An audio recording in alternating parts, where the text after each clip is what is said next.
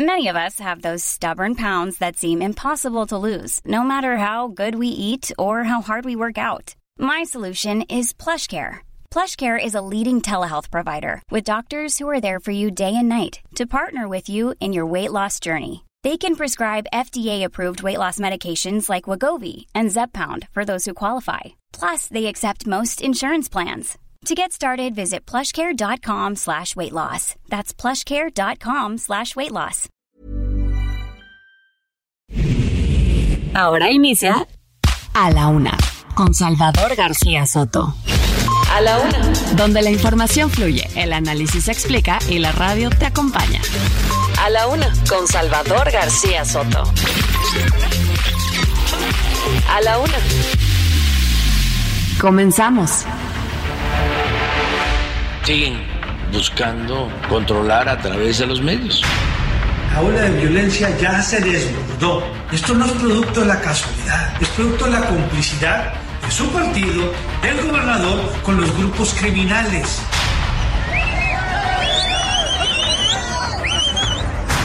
Totalmente, que se restablezcan las becas, los salarios a las entrenadoras y bueno, que eh, sea como sea con lo de la Federación Mexicana de Natación, que no se quite ese apoyo, esa beca mensual que nos corresponde por los resultados que tenemos.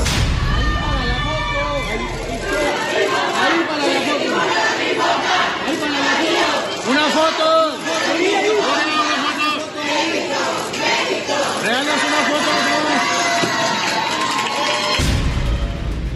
pues parece obsesionada con, con, su candidatura o con hacerle daño a Morena, a una persona que quedó resentida. No, no puede quedarse el PT en esa eh, dinámica o el Partido Verde, pues con un traficante de influencias.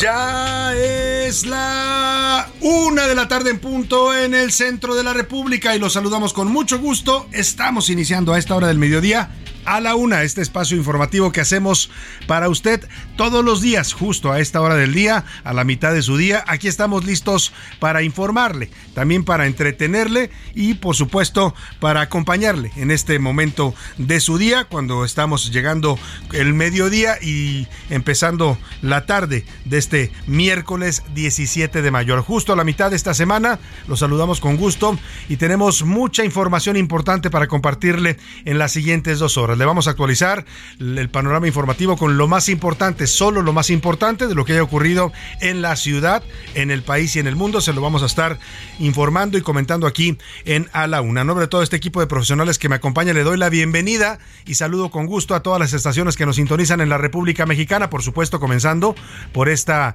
noble y leal Ciudad de México, donde se ubican nuestros estudios centrales en el 98.5 de FM, el Heraldo Radio. Desde aquí, desde los rumbos de la Colonia del Valle, en Avenida de los Insurgentes Sur 1271.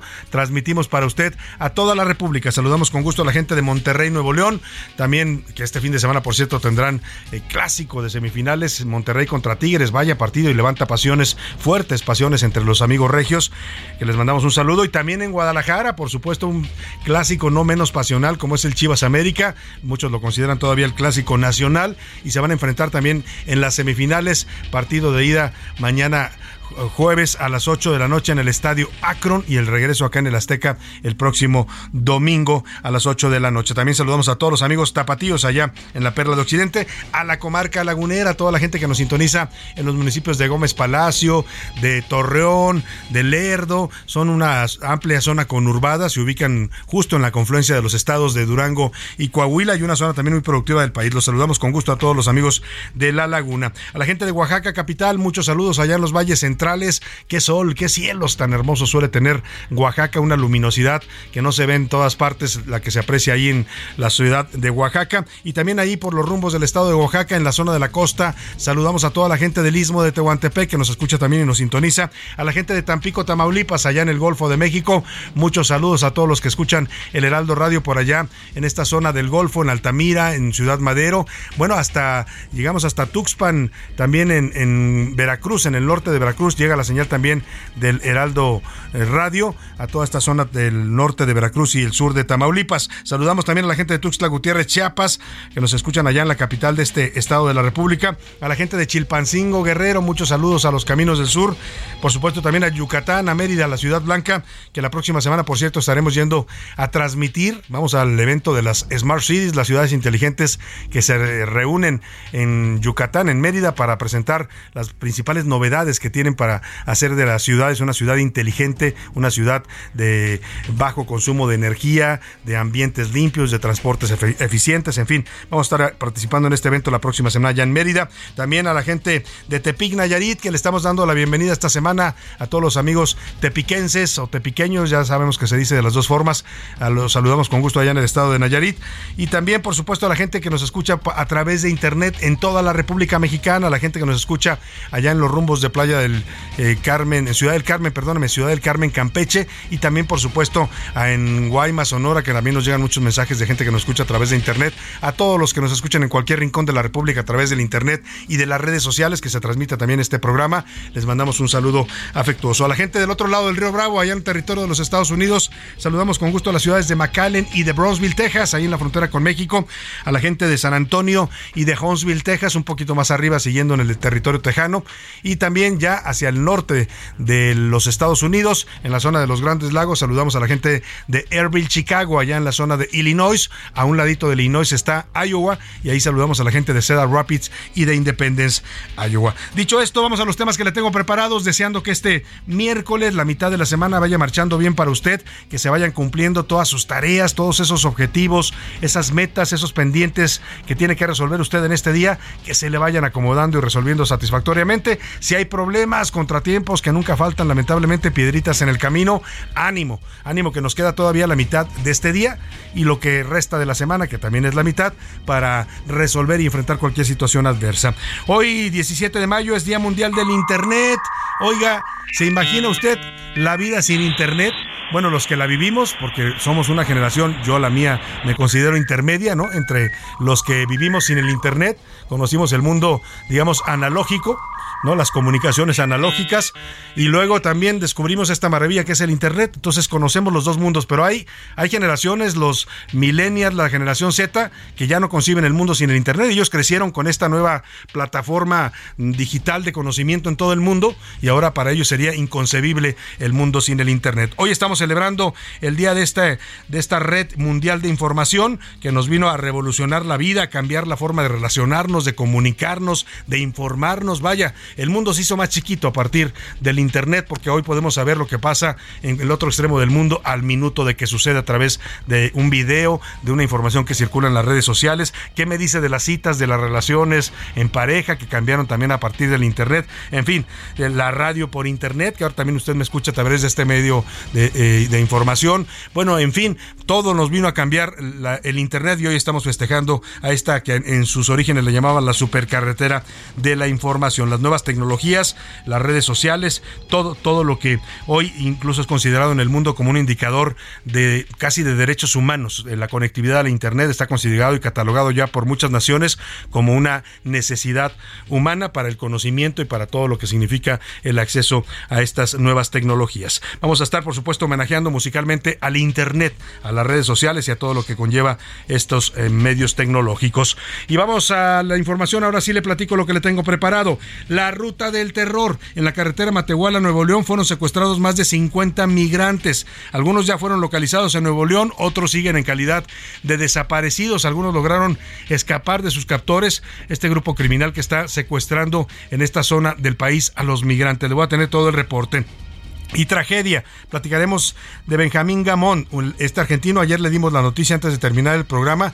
23 años, fue asesinado en Oaxaca. Murió el lunes y donó sus órganos. Le voy a contar la historia. Son ya dos casos reportados en las últimas horas de asesinatos de turistas en el estado de Oaxaca.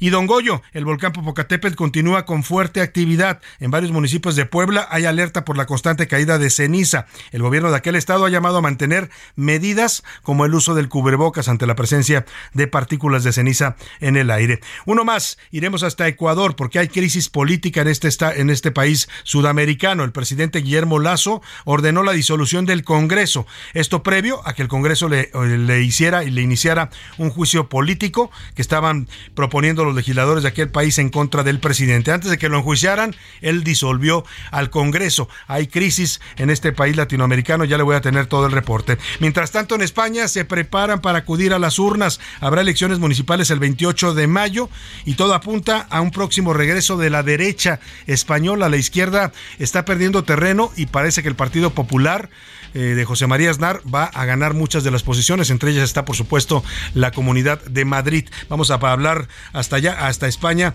con Carlos Salomón, que está siguiendo de cerca este proceso electoral y nos va a tener un reporte del ambiente en las campañas españolas. En la segunda hora, David Fuentes le da seguimiento al caso de Leslie Martínez. Como ayer lo adelantaba nuestro reportero de Asuntos Especiales aquí en A la Una, ayer fue localizado un, un cuerpo en un paraje de Huitzuco Guerrero, esto en los límites con Morelos, aunque todavía faltan pruebas de, pruebas de ADN. La familia cree que se trata del cuerpo de Leslie Martínez, esta joven de 30 años que fue asesinada y desaparecida por su expareja. En los deportes, carnita asada. El Estadio Volcán Universitario recibe hoy el juego de ida de la semifinal entre Tigres y Monterrey, llamado Clásico Regio, que está, por supuesto, despertando, despertando todo tipo de pasiones allá en la Sultana del Norte. Además, recibidas como heroínas, el equipo de natación artística llegó hoy a la Ciudad de México después de su participación en la Copa del Mundo en Egipto. Vamos a conversar con Nuria Diosdado que es la cabeza de esta selección, que la verdad logró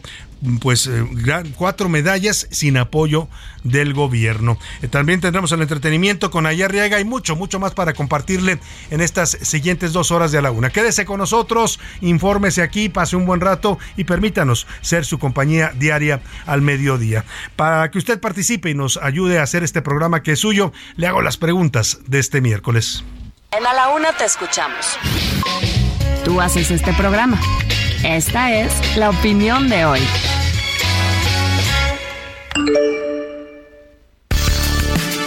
Le tengo temas sabrositos, calientitos, interesantes para comentar, para opinar, para debatir. Eh, este primero tiene que ver con lo que está pasando pues en la República, lamentablemente, la violencia que padecemos los mexicanos en algunas zonas del país, la mayor parte del territorio, lamentablemente, pues está afectando todas las actividades que se realizan en este país, desde la agricultura hasta los negocios, el comercio, eh, las empresas se ven afectadas por la violencia, por supuesto los ciudadanos, pero una actividad que está siendo ya también alcanzada por esta violencia irracional es el turismo. En menos de tres días, dos turistas extranjeros fueron asesinados brutalmente en el estado de Oaxaca. El 12 de mayo en la isla de Chacagua, un argentino fue atacado a machetazos estaba surfeando en esa zona y lo atacaron pobladores, le quitaron la vida a machetazos. Mientras tanto, ayer un joven de origen canadiense fue baleado por la espalda en Puerto Escondido. Esto se suma a los hechos de violencia que han sufrido turistas en los últimos meses en zonas como Acapulco, como la Riviera Maya, ¿no? Playa del Carmen, Cancún. Yo le quiero preguntar a partir de todo esto, ¿usted cree que México sigue siendo seguro? ¿Sigue siendo un país seguro para los turistas extranjeros? Le doy tres opciones para que me conteste. Sí, sigue siendo seguro, por eso vienen a visitarnos. No, vienen porque el país es muy es, hermoso, pero en muchos casos arriesgan su seguridad y su vida. O de plano, la violencia está afectando todo en este país, incluido el turismo. El segundo tema que le pongo sobre la mesa tiene que ver con el dólar, que está muy barato, o el superpeso, como lo llama el presidente, el peso fortachón, que lo presume mucho López Obrador como si fuera un logro de su gobierno. Dicen los expertos que no necesariamente. ¿eh? El precio del dólar se fija por una libre flotación y depende de muchos factores, de muchas variables económicas. Pero el presidente, como tiene una connotación muy, digamos, popular, el que el, que el dólar esté barato, pues lo vende como si fuera uno de sus logros. El caso es que el dólar ayer alcanzó un mínimo histórico de 17 pesos con 40 centavos. Esto no se veía desde el año 2015. Yo le quiero preguntar, ¿usted cree que este récord o este dólar tan, tan barato en comparación con el peso es un logro de López Obrador y de su política económica? Le doy tres opciones para que me conteste. Sí, es un logro de la política económica de la 4T. No, depende de muchas otras variables económicas, pero no, no es un logro del gobierno. O de plano, el dólar barato sí ayuda a algunos mexicanos, pero a otros los perjudica, ¿eh? Los que reciben dólares, por ejemplo, remesas de Estados Unidos, no les gusta porque están perdiendo en promedio casi ya un peso de lo que solían ganar con los envíos de remesas o muchas otras actividades. Las exportaciones, por ejemplo, se ven afectadas porque baja el precio de lo que pagan por los productos mexicanos. En fin, a unos los beneficia, a otros los afecta el dólar tan barato. El último tema que le pongo sobre la mesa tiene que ver con este festejo, esta festividad, esta efeméride que estamos conmemorando hoy, que es el Día Mundial del Internet. Una herramienta que ha revolucionado al mundo y a la humanidad. Es herramienta de información, de conocimiento y lamentablemente también de muchas otras cosas que terminan siendo negativas para la humanidad. Yo le quiero preguntar, para usted la irrupción del Internet en nuestras vidas llevaba más o menos pues 22 en México 22 23 años que llegó el internet no como tal eh, a, nivel, a nivel masivo pues porque había ya internet para oficinas de gobierno en el 89 llega a nivel de gobierno en el, eh, a partir del 91 empieza a difundirse, pero los primeros servicios de Internet, yo recuerdo porque contraté en el año 2000 el de American Online, que eran los primeros servicios ya que le llevaban Internet hasta su casa. A eso me refiero. El caso es que la pregunta que le formulo es, ¿qué tanto la irrupción del Internet para usted ha sido positiva o negativa en su vida? Le doy tres opciones para que me conteste. Muy positiva, es una fuente de conocimiento eh, ha sido negativa, ha dañado nuestras relaciones y ha perjudicado a toda una generación de niños. O de plano ya no podríamos vivir sin el Internet. El número para que nos marque y nos mande sus comentarios y opiniones, 5518 41 51 99. Nos puede contactar por texto o por voz, es nuestro número de WhatsApp. Lo que le garantizamos aquí siempre es que su opinión será tomada en cuenta y escuchada al aire. Y ahora sí, nos vamos al resumen de noticias, porque esto, como el miércoles y como la mitad de la semana. Ya comenzó. En alerta, la Comisión Nacional del Agua advirtió que el almacenamiento en las principales presas del sistema Cutzamala sigue a la baja al llegar al 38.3% de la capacidad total. De regreso, decenas de migrantes, en su mayoría de origen haitiano, regresaron a la Plaza Giordano Bruno de la colonia Juárez en la Ciudad de México para montar un campamento donde esperan la resolución de su situación migratoria. ¡Qué susto! Al menos cuatro sismos de leve intensidad se sintieron este martes en varias zonas de San Luis Potosí. Los cuatro movimientos ocurrieron en menos de 20 minutos. Por fin, economistas y analistas prevén el próximo fin en las alzas de las tasas de interés, luego de que la inflación ha sumado al menos cuatro quincenas a la baja. Refuerzos. El gobernador republicano de Florida, Ron DeSantis, anunció que enviará más de 1.100 agentes estatales e integrantes de la Guardia Nacional a la frontera de Texas con México para evitar el cruce de migrantes. Una de la tarde con 17 minutos y nos vamos a la información. Oiga, la zona de Matehuala, una región que se ubica entre los límites de San Luis Potosí y Nuevo León, se está conociendo ya como la zona del terror o algunos lo llaman incluso la zona de la muerte. Se ha vuelto muy peligroso circular por las carreteras de esta zona. La gente que trata de trasladarse de San Luis Potosí a Nuevo León ha sufrido secuestros, ha sufrido asaltos, ha sufrido desapariciones, han sido denunciados ya varios casos y ayer ocurrió un nuevo caso, un nuevo secuestro masivo, en este caso de migrantes indocumentados. La Confederación Nacional de Transportistas Mexicanos denunció ayer por la tarde el secuestro de 50 migrantes y dos choferes que iban en un autobús en esta zona de Matehuala, en San Luis Potosí, en los límites con Nuevo León. El vehículo salió el fin de semana, había salido el fin de semana de Tapachula, Chiapas, y se dirigía a Monterrey, Nuevo León. Le perdieron el rastro el lunes en la carretera federal 57, porque estos camiones tienen su GPS, lo dejaron de localizar y después reapareció eh, en los límites con Nuevo León, pero ya vació el camión sin los pasajeros. Se los llevaron, los secuestraron a todos ellos. La Secretaría de Seguridad Pública de Nuevo León dijo que localizó a un grupo de extranjeros en su territorio. Eh, al parecer estos lograron escapar del secuestro, pero son pocos, no son eh, muchos de ellos, todavía la mayoría están desaparecidos, pero y hoy el presidente incluso habló de que ya estaban empezando a localizarlos. Vamos hasta a Nuevo León con Juan Teniente, corresponsal del Heraldo de México, que nos informa. Juan, te saludo, muy buenas tardes. ¿Qué tal, Salvador? Pues las investigaciones respecto a la desaparición de 50 indocumentados o extranjeros que salieron de Tapachula, Chiapas, el fin de semana y fueron privados de su libertad en la carretera 57 en el estado de San Luis Potosí son investigadas por la Fiscalía de Justicia de Nuevo León en colaboración para eh, la Fiscalía de San Luis Potosí. Eh, de acuerdo a las autoridades estatales, se abrió una carpeta de investigación eh, al ubicar un autobús de la empresa Eva Tours en el municipio de Galeana. Esto en base a que los propietarios de la unidad detectaron que se salió de trayectoria y tenía más de 30 minutos detenido. Así, elementos de Fuerza Civil comenzaron a rastrear por las carreteras y brechas del sur del estado de Nuevo León y localizaron primero a seis indocumentados y posteriormente a otros tres que dijeron o informaron más bien que habían sido plagiados por hombres armados en su trayecto hacia la frontera con Estados Unidos. Ellos tenían destino la ciudad de Laredo, Tamaulipas y de esta manera la fiscalía pues colabora con sus homólogos de San Luis Potosí para ubicar y rescatar a los los otros extranjeros pues están desaparecidos actualmente, al igual que los dos choferes de la unidad de la empresa Eva Tours. Esto es lo que se tiene hasta el momento en la actualización, Salvador, respecto a esta desaparición o secuestro de extranjeros que salieron de Tapachula, Chiapas. Muchas gracias, Juan Teniente. Pues ahí está, reaparecieron, sí, entre cinco y seis migrantes que lograron escapar del secuestro. El presidente López Obrador decía, ya los están localizando. No, Falso. Hay cinco o seis que escaparon. No los localizó el gobierno. Ellos aparecieron porque lograron escapar y aparecieron en Nuevo León.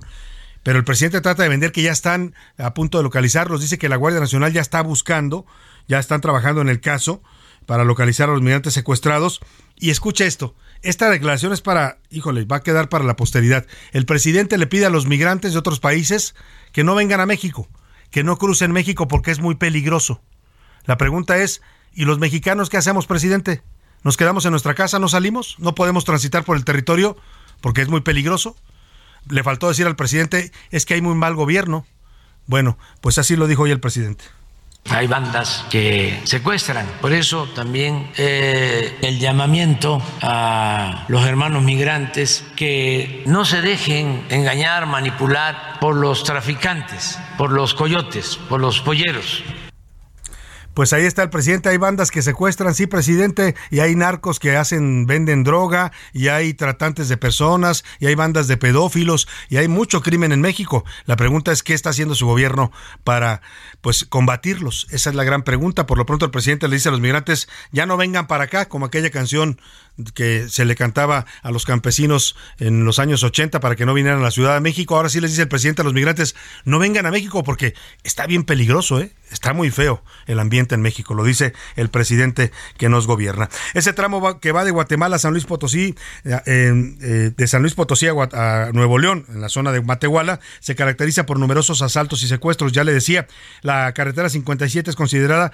una de las más peligrosas en este momento en México y mire que hay varias. Iván Márquez nos cuenta. El tramo carretero que va de Matehuala a San Luis Potosí a Nuevo León, de más de 300 kilómetros, se ha convertido en una ruta del terror. Y es que en menos de un mes se han registrado dos secuestros masivos a migrantes, mientras que en el primer bimestre del año hubo 143 casos de robo a automovilistas. No te va a pasar nada, güey. Mira, se me perdió mi camión aquí adelante, güey. No pasa nada, no pasa nada. Ahorita repasa recoger todas tus cosas, güey. ¿En serio? Sí, güey, veo, neta. Tal es el caso de lo ocurrido en abril. 121 migrantes fueron plagiados, aunque posteriormente los liberaron. O el caso de una pareja regiomontana que también fue secuestrada y este martes se raptó a un grupo de más de 50 extranjeros. Dicho trayecto es la espina dorsal de la comunicación terrestre del país. Es paso obligado de migrantes, productores y otros comerciantes.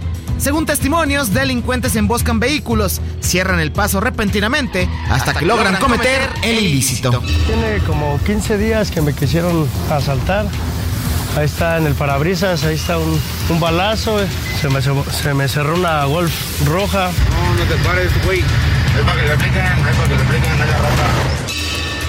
Incluso, asociaciones de transporte de carga han denunciado que en la 57 falta vigilancia y hay gran presencia de grupos criminales que controlan la zona. Por ello, diversas empresas prohibieron a choferes circular principalmente de noche. Así, la carretera federal 57, ruta del secuestro y robo. Para la una con Salvador García Soto, Iván Márquez. Bueno, pues mire, Es esta carretera 57, la carretera de la muerte, ya le llaman, pero también está el Triángulo Rojo en, Puebla, donde asaltan también a cada rato a los transportistas y a las familias, donde asesinan, también ha habido asesinatos. Están las carreteras que van de Victoria a Reynosa, toda la zona fronteriza, que son también intransitables, de Monterrey a Nuevo Laredo. En fin, la verdad es que tenemos unas carreteras totalmente inseguras y la Guardia Nacional, bien, gracias, anda construyendo cosas para el presidente López Obrador. Vámonos a la primera canción para festejar el Internet. Hoy mucha música, mucha de las músicas que se hace se refiere y alude al impacto del Internet en nuestras vidas. Y esta se llama Snapchat. Es una aplicación de Internet a la que le canta J Balvin, este reggaetonero de Puerto Rico.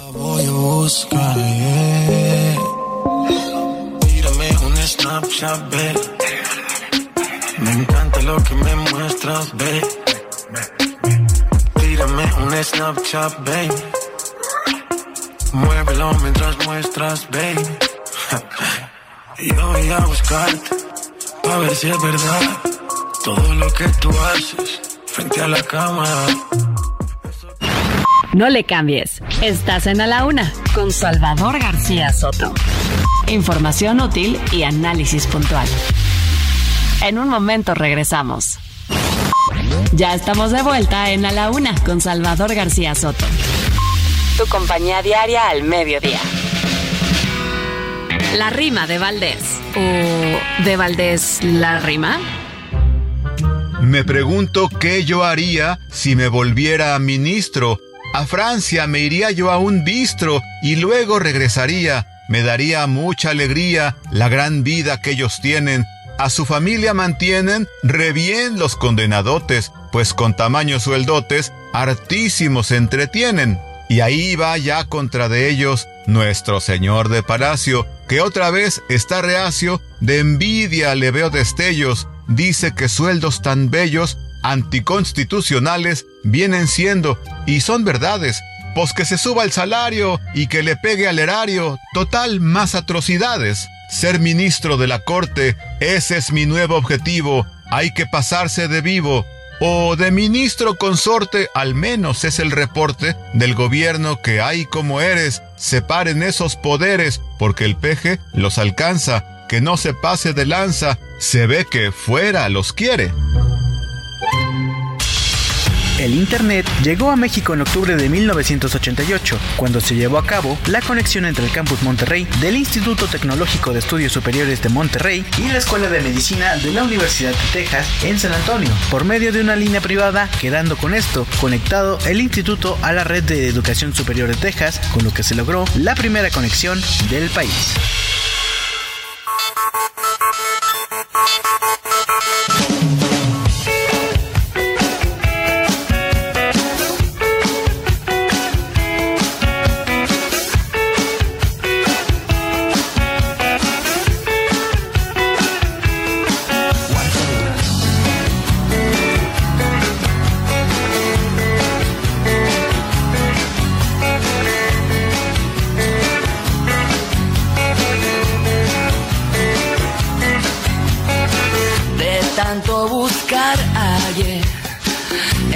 Dirección de internet, un foro de forofos, de pelis de terror y de serie B. Y ahí conocí a una mujer que me escribió amor solo en inglés. Su nombre me sedujo y el resto de su ser me lo imaginé. ¿Para qué quiero más si me da lo que quiero tener. Te di todo mi amor arroba los y tú me arroba, robado la razón. Mándame un email que te abriré mi buzón y te hago un rinconcito en el archivo de mi corazón. Una de la tarde con 33 minutos, atrapados en la red, se llama esta canción que está usted escuchando. Es el grupo español Tam Tam Go de 1999. Mire, hoy cualquier canción que escuche usted, sobre todo las juveniles, hablan ya un lenguaje que alude al Internet, ¿no? Me dejaste en visto, me diste like, pues estás publicando en Instagram, le vi, tu Instagram y no me gustó lo que vi.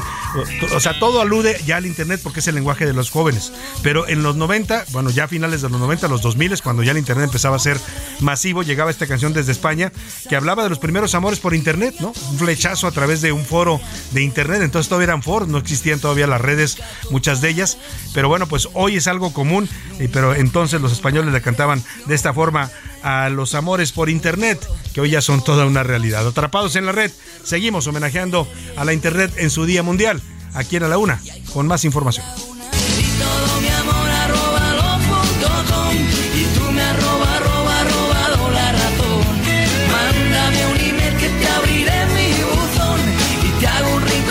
en el archivo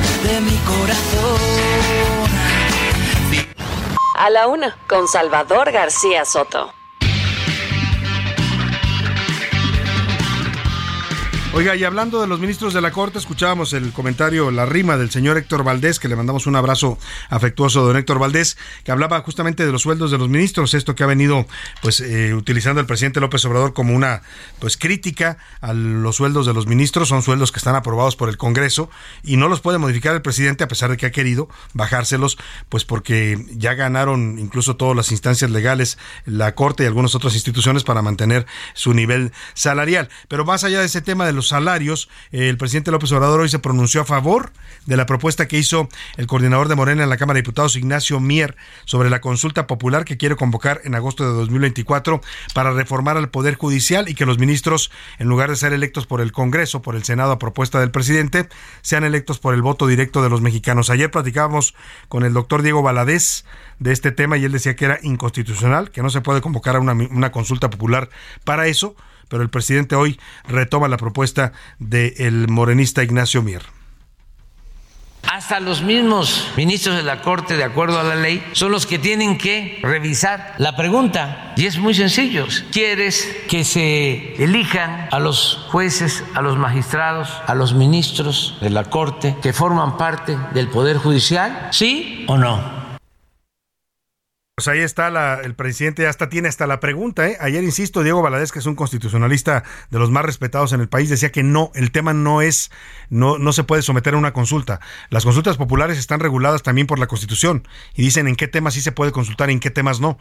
Y según el análisis que nos hacía ayer el doctor Valadez, este, el caso específico de cómo elegir a los integrantes de la Corte, no sería un tema susceptible de ser llevado a una consulta popular, pero el presidente ya lo da por hecho y dice que sí. Hoy le preguntaron en Ignacio Mier si todo esto era parte de una venganza contra los ministros porque les rechazaron su plan B de la reforma electoral y dijo que no, que no se trata de una venganza, pero que sí insisten en que van a llevar esto a una consulta popular.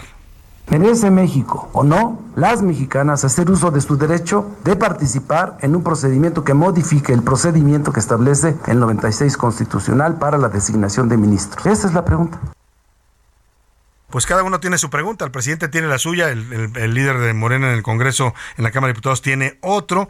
Y bueno, el presidente también, ya que andaba, pues, una vez que agarra el tema del Poder Judicial, les da con todo, ¿eh? hasta por debajo de la lengua. Y hoy también acusó que el Poder Judicial no ha avanzado, no ha tenido avances como sí lo ha hecho el legislativo. Pues no sé en qué ha avanzado el legislativo mucho, señor presidente, sobre todo en su sexenio. Me parece que hemos retrocedido a las épocas de los mayoriteos, ¿no? Y a los dedazos y a las leyes aprobadas al vapor dijo que los jueces son como reyes del sabadazo, porque frecuentemente los fines de semana ordenan la liberación de los delincuentes. Ah, por cierto, hablando del Congreso y los líderes morenistas, hace unos minutos en la comisión permanente, el presidente de la mesa directiva del Senado, Alejandro Armenta, eh, exhibió una supuesta conversación de WhatsApp. Él dice que esta conversación la tuvo con la ministra presidenta de la Corte, Norma Piña, y dice que lo, amenazó. No, no, no, ahorita nos va a explicar bien el concepto eh, José Luis, qué es lo que dicen los chats que presentó. Presentó eh, unas capturas de pantalla de chats en donde dice él que estuvo dialogando con la ministra Norma Piña. Así fue como lo comentó el presidente del Senado. Como su asesor, mediante una serie de mensajes de WhatsApp, pretendió crear un canal de comunicación entre usted y su servidor. Acto seguido, Presuntamente el número telefónico que usted acredita 52 55 que hago referencia a mi número telefónico, recibí mensajes a las 9 con un minuto con la muy probable intención de presionar, de intimidar o incluso de pretender amenazar al suscrito por mi desempeño como legislador federal. Pues ahí está el senador eh, Alejandro Armenta que dice, es el presidente actual de la mesa directiva del Senado, dice que lo amenazó, lo intimidó la presidenta de la Corte en mensajes de, de, chat. ¿Qué dicen estos mensajes? Porque presentó las capturas de pantalla José Luis Sánchez. Así es, Salvador las puso. Buenas tardes, de buen miércoles. Las puso justamente en el Senado, donde están hoy la comisión permanente. Y los mensajes dicen tal cual. Hola, soy Norma Piña. Hablo a nombre estrictamente personal, pero lo sostengo en público. Usted puede ver a los ojos a sus hijos o hijas después de todo lo que ha dicho. Y entonces Armenta le responde, sí, Norma, dígame el supuesto mensaje de la ministra dice lo que le escribí. Responde el senador, sí, y usted puede hacer lo mismo. La ministra responde, totalmente. El senador responde, ¿usted tiene calidad moral para preguntarme? La ministra responde, sí, totalmente. Qué bueno. Si quiere hacer pública esta conversación, dice la ministra, yo no tengo problema. El senador, el senador responde, sin duda, a usted y a todos, ¿me está amenazando? Le dice el senador, claro, claro que lo voy a hacer y lo reto a que me lo diga en público. Para nada, estoy convencida, dice la ministra, el supuesto mensaje, que la verdad siempre triunfa. Además se ríe, bueno, hay unos emoticones de risa y después dice, le reto a que tenga el valor de decirlo en público y no se escude en su cargo. Yo no lo hago. Ella responde supuestamente para nada. Él dice, tengo 34 años de la vida pública. Son varios mensajes, Salvador, los vamos a publicar ahorita en tus pues, redes sociales. Mire, me suena un diálogo fuerte, sí, ¿no? En donde se están preguntando si son capaces de decir lo que, de, sostener lo que dicen ante su familia, pero no me suena amenaza, ¿eh? con qué poco se asusta el senador Armenta, vamos a buscarlo, vamos a buscarlo eh, al senador Armenta para que nos diga dónde está la amenaza o por qué se siente intimidado por lo que le dice la presidenta de la Corte. Eh, se refiere a varias declaraciones que ha hecho en tribuna eh, cuestionando el papel de los, de los ministros de la Corte, cuestionando sus decisiones, cuestionando fallos como el de la reforma electoral. Vamos a buscar algunas de las declaraciones que ha hecho el senador Armenta en días pasados sobre el tema de la Corte, porque a esa se refiere la ministra Norma Piña. Ha criticado fuertemente el accionar el actuar de los ministros y del Poder Judicial, y la ministra lo que le dice es, usted ha dicho cosas muy graves sobre nosotros, habla de corrupción y habla de otras cosas, ¿lo sostiene con sus hijos? Le pregunta.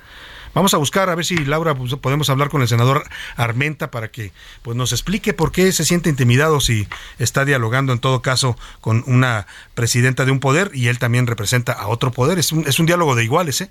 No veo dónde está la intimidación que acusa el senador Armenta. Pero vamos a buscar su punto de vista en, unos días más.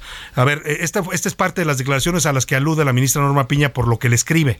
En, el pasado mes de marzo, eh, el senador Armenta defiende el plan B. Nosotros esperamos que eh, con la misma eficiencia con la que liberan las cuentas congeladas de delincuentes del narcotráfico atiendan los temas que le preocupan a los mexicanos. Ojalá. Eh, pues nosotros en primera instancia deseamos que la justicia sea expedita, no necesitamos solicitarlo.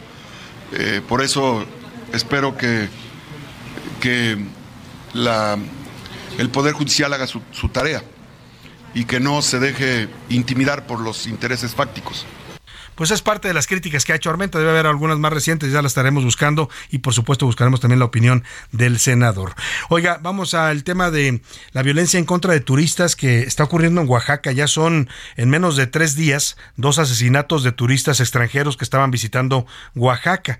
Eh, la Fiscalía de Oaxaca está investigando en este momento el asesinato de estos dos turistas ocurrido en diferentes hechos. Primero, el 12 de mayo pasado en la isla de Chacagua, el joven argentino Benjamín Gamón, de 23 años de edad, fue atacado a machetazos. Murió el lunes en el Hospital General de México, aquí en la capital del país. El segundo ocurrió ayer en Puerto Escondido. Se trata de un extranjero canadiense, identificado como Víctor Mazón, de 27 años. Él fue atacado a balazos por la espalda. Vamos con Karina García hasta Oaxaca para que nos diga qué están diciendo las autoridades de estos graves hechos que dañan la imagen turística de Oaxaca. Karina, te saludo. Muy buenas tardes. Así es, Salvador. La Fiscalía General del Estado de Oaxaca inició con las diligencias correspondientes en el caso de los dos jóvenes turistas extranjeros que fueron asesinados en la costa del estado en hechos diferentes. El organismo precisó que inició una carpeta de investigación por el delito de homicidio calificado cometido en contra de una persona originaria de Canadá del sexo masculino, identificado como Víctor Mazón en hechos ocurridos en la región de la costa. De acuerdo con las investigaciones iniciales, el cuerpo sin vida de la víctima fue localizado el 15 de mayo de este año al interior de su vehículo que estaba en las calles de la colonia Arroyo Seco de Puerto Escondido, perteneciente al municipio de San Pedro Mixtepec. Mientras que en el caso de los turistas argentinos que fueron agredidos a machetazos, la fiscalía informó que obtuvo prisión preventiva y la declaratoria de legal detención en contra de pues un joven de 21 años de edad, esto ante el fallecimiento de una de las víctimas, por lo que solicitará ante el juez la reclasificación del, del delito de homicidio en grado, en grado de tentativa por homicidio calificado. Es el reporte desde Oaxaca. Muchas gracias, Karina García. Bueno, en el caso del argentino Benjamín Gamont, que es un joven surfista que estaba ahí en estas playas de Oaxaca que se prestan mucho para esta actividad, pues eh, fue atacado. Eh, su presunto ah, asesino se llama Irving M. Así fue presentado por la Fiscalía eh, General de Oaxaca. está identificado. Y mire, la familia de Benjamín se encuentra ya en México. Se trasladaron pues para tratar de saber qué pasó con su joven hijo. Han vivido un calvario desde la agresión y hasta la muerte del joven el pasado lunes. José Luis Sánchez nos cuenta, platicó José Luis con la familia de Benjamín Gamón, este joven argentino que vino a México en busca del paraíso y encontró la muerte.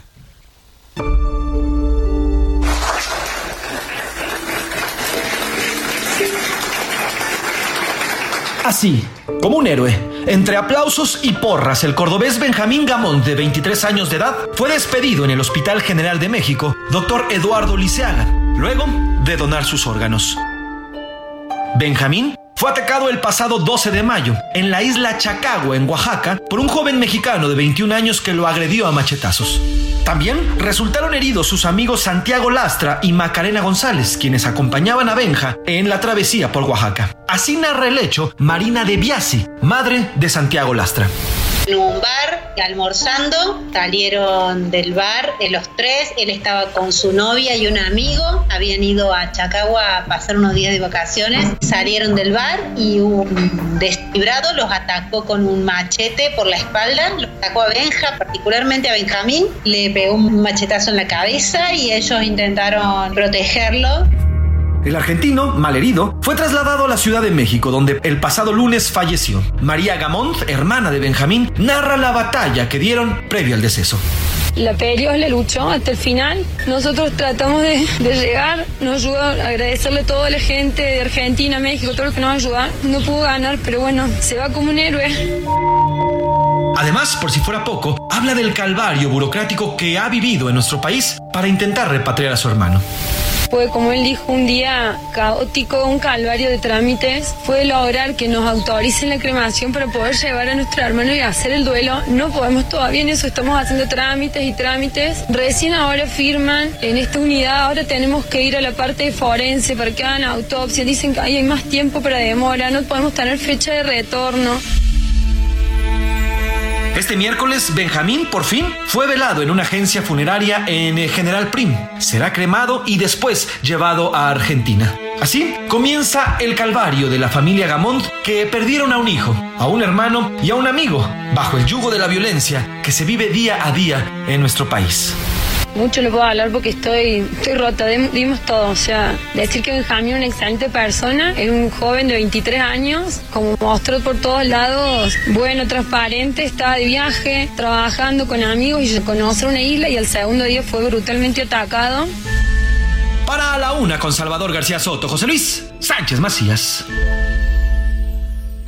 Bueno, pues ahí está esta lamentable historia, triste historia, porque encima después de que asesinan a este joven, ya está investigándose en Oaxaca, ya supuestamente identificaron al agresor, pero pues la familia vino desde Argentina, desde Córdoba, Argentina, para pues saber qué había pasado y lo que han encontrado ha sido pues lo, que encontramos todos los mexicanos cuando hay lamentablemente un caso de este tipo, ¿eh? una justicia burocrática, insensible, que les han dado largas eh, eh, y que lamentablemente pues no se, da, no se le ha dado el tratamiento que debiera. Aquí debiera estar interviniendo ya hasta la Secretaría de Relaciones Exteriores porque es la muerte de un extranjero que vino a México en calidad de turista. Pero bueno, vamos a estar pendientes del caso. Por lo pronto, hablando de temas de justicia, eh, ayer le contamos de este fallo de una juez del Estado de México, pues en contra de Roxana mm, Ruiz, que fue sentenciada a seis años de prisión por haber eh, asesinado al hombre que la violó.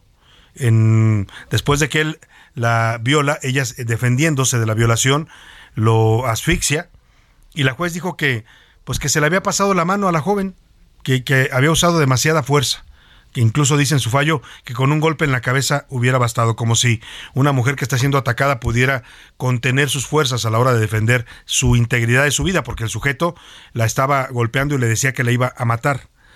Bueno, el Poder Judicial está defendiendo la actuación de la jueza que ayer generó mucha polémica, sobre todo entre grupos eh, feministas que cuestionaron el fallo de esta juez, ah, pues aseguran que no hay eh, una justicia con perspectiva de género. El Poder Judicial salió a defender a la jueza y a tratar de explicar por qué emitió este fallo. Vamos contigo, Leticia Ríos, Ríos, allá en el Estado de México. Cuéntanos qué dice el Poder Judicial en defensa de esta jueza que condenó a esta mujer y encima la obligó a pagar a pagar una indemnización más de 200 mil pesos a la familia de su violador. Buenas tardes, Salvador. Te saludo con mucho gusto. Efectivamente, el Poder Judicial del Estado de México aseguró que la jueza que impuso prisión de seis años a Roxana N. por el homicidio con punibilidad atenuado por haber concurrido en exceso de legítima defensa de su agresor Sinaí N., estudió con perspectiva de género integral las pruebas aportadas por la Fiscalía y la defensa. El Tribunal mexiquense dijo que además la jueza consideró la condición de vulnerabilidad como mujer e indígena de Roxana N. A través de una tarjeta informativa, el Poder Judicial del Edomex eh, pues señaló varios puntos en respuesta al interés mediático sobre la resolución y pidió respeto a periodistas y sociedad para la jueza que resolvió con las pruebas presentadas por las partes. Destacó que en la acusación y mecánica de hecho se acreditó el exceso en legítima defensa, pues de acuerdo con las pruebas de Roxana N, dejó inconsciente a Sinaí N por un golpe en la cabeza y posteriormente lo asfixió por estrangulación. Este golpe era suficiente para contener la agresión física que terminó cuando lo neutralizó, señaló el tribunal. Añadió que después de los hechos, Roxana N. permaneció con el cadáver de su agresor por lo menos 20 horas. Además, Roxana N. realizó a su agresor lesiones post-mortem, cinco heridas de 4 a 32 centímetros. El Poder Judicial eh, mexiquense señaló que la jueza consideró que se agravó la culpabilidad de Roxana N. al haber pretendido mutilar el cuerpo, colocarlo en una bolsa de plástico y salir a la calle. Añadió que ante esta sentencia las partes pueden apelar para que en segunda instancia magistrados eh, confirmen, modifiquen o revoquen la resolución, así como el hecho de que Roxana N. está en libertad. Hasta aquí mi reporte. Muchas gracias. Bueno, pues ahí está la explicación que da el Poder Judicial, que fue exceso de defensa. La próxima vez que usted lo ataquen, sea usted hombre o mujer, si lo intentan asesinar o violar, pues tenga cuidado cuando se defienda, no vaya a pasársele la fuerza y lastime a su agresor y luego lo condenen a usted por andar lastimando a delincuentes. Apiádese de los criminales, es lo que dice la jueza, ¿no? Su razonamiento del Poder Judicial del Estado de México es ese. Pues hay que tener cuidado con los criminales. A mí se me hace que ya se contagiaron de la pues de, la, de la ideología del presidente López Obrador, ¿no? Que hay que proteger los derechos humanos de los criminales. Las víctimas como quiera, esas que se jodan, ¿no? Que se frieguen. Ella la violaron y tenía que aguantarse, ¿no? Se le pasó la mano porque no, no, no, ¿para qué lo, lo asfixió si ya lo había dejado inconsciente, dice el Poder Judicial? Bueno, pues ahí está un fallo polémico, ¿eh? Vamos a seguir de cerca este caso y también, pues por supuesto, le preguntamos a usted qué opina, si le parece que es adecuado el fallo de esta juez, condenar a la mujer a seis años de prisión y exigirle un pago de indemnización de 300 mil pesos casi a la familia de su victimario o si debieron pues haberla dejado en libertad por legítima defensa, por haberse defendido de un hombre que la agredió sexualmente, la violó, luego la golpeó y la amenazó con matarla. lo que ella hace, eh, hace es defender su vida. Yo le pregunto, ¿qué haré usted? Y se lo pregunto a la jueza que dio este fallo. ¿Qué hubiera hecho usted, señora jueza, si le toca, desgraciadamente, porque es mujer y en este país todas las mujeres están expuestas a este tipo de agresiones? Pero vamos a seguir de cerca el tema. Por lo pronto, vamos hasta Sinaloa, porque, oiga, hoy andamos muy rojos con los temas. Le ofrezco una disculpa porque de pronto son muchas noticias de violencia, pero pues es la realidad también del país. En Sinaloa, hombres armados secuestraron a plena luz del día a un joven en las inmediaciones del mercado Rafael Buelna, esto en la ciudad de Culiacán. Se lo llevaron sin que nadie se opusiera. Vamos contigo, Manuela Aceves, allá en Sinaloa. Cuéntanos cómo se dio este secuestro a plena luz del día. Buenas tardes. Buenas tardes, Salvador. Buenas tardes para la audiencia. No les importó la luz del sol ni que fuera en pleno centro de Culiacán. Pistoleros con rifles de asalto fueron captados en cámaras de videovigilancia cuando con lujo de impunidad privaron de la libertad a un joven en el popular mercado de los dólares. Se trata del cruce de las calles Sepúlveda y Juárez, en las cuales se efectúa el cambio de divisas en plena calle. En los videos que se volvieron virales este martes 16 de mayo, se observa a tres pistoleros descender de un vehículo y perseguir a un joven a quien neutraliza con un disparo en una de las piernas. Aunque la víctima hizo un intento por escapar, le fue imposible y en cuestión de segundos fue alcanzado por las balas de un fusil de asalto AR-15, cuyos casquillos terminaron regados sobre la carpeta asfáltica. En el video se aprecia en el momento en el que los pistoleros sujetan al joven y lo suben a un vehículo para llevárselo con rumbo desconocido. Al lugar arribaron eh, pues agentes de la Fiscalía General del Estado, recogieron la evidencia e iniciaron la carpeta de investigación hasta el momento no se sabe nada del paradero del joven que se llevaron. Es mi reporte, Salvador, desde Culiacán, Sinaloa. Bueno, muchas gracias a nuestro corresponsal Manuel Aceves. Vámonos a la pausa con música. Esta se llama Email Me. La cantaron Sarita y José José. Claro, un José José ya en sus últimas etapas donde la voz la había perdido. Señor Internet, las gracias.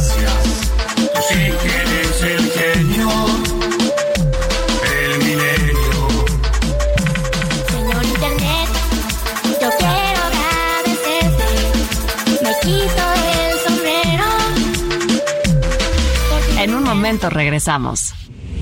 Ya inicia la segunda hora de A la Una con Salvador García Soto. A la Una, donde la información fluye, el análisis se explica y la radio te acompaña. A la Una con Salvador García Soto. A la Una. Comenzamos. Este era el sonido del Internet en los años 90. Durante casi una década, el conectarnos por Internet era escuchar este sonido. Se trata del módem que intentaba conectarse al servidor de Internet a través de la línea telefónica. Muchos hogares tuvieron que contratar dos líneas para poder hacer llamadas y usar el Internet. A inicio de los 2000, los módem evolucionaron con la fibra óptica y ahora se mantienen conectados permanentemente.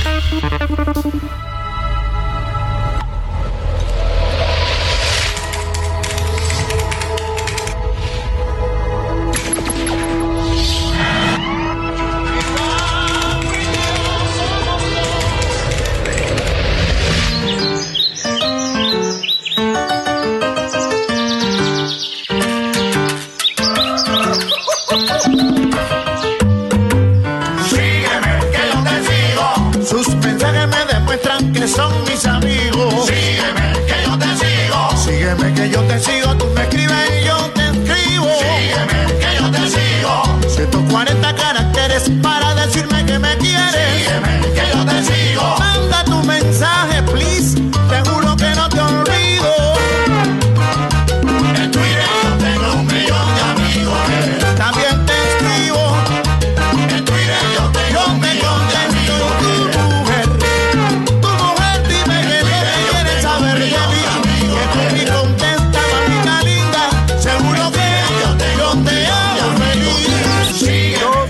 Con dos minutos. Sígueme, canta el señor Oscar de León. este salsero venezolano que también le entró a los temas de internet y al lograr el millón de amigos en Twitter hizo esta canción de esta red social del pajarito. Estamos regresando a esta segunda hora de la una, son las dos de la tarde en punto y es un gusto saludarle en este momento del mediodía. Estamos iniciando la segunda hora de a la una y también ya la tarde de este miércoles 17 de mayo. Lo hacemos al ritmo de la salsa del señor Oscar de León que canta así, sígueme, como ahora todo mundo pide que lo sigan en sus redes sociales. Tengo mucho más para informarle en esta segunda parte. Vamos a conversar con las integrantes del equipo de natación artística de México, con Nuria Diosdado, que es una de las cabezas de este grupo que se fue hasta Egipto al Mundial de Natación de esta especialidad y nos trajo cuatro medallas sin un solo peso de apoyo del gobierno federal. Toda una hazaña la que logran estas jóvenes nadadoras mexicanas. Vamos a conversar en un momento más con ellas. También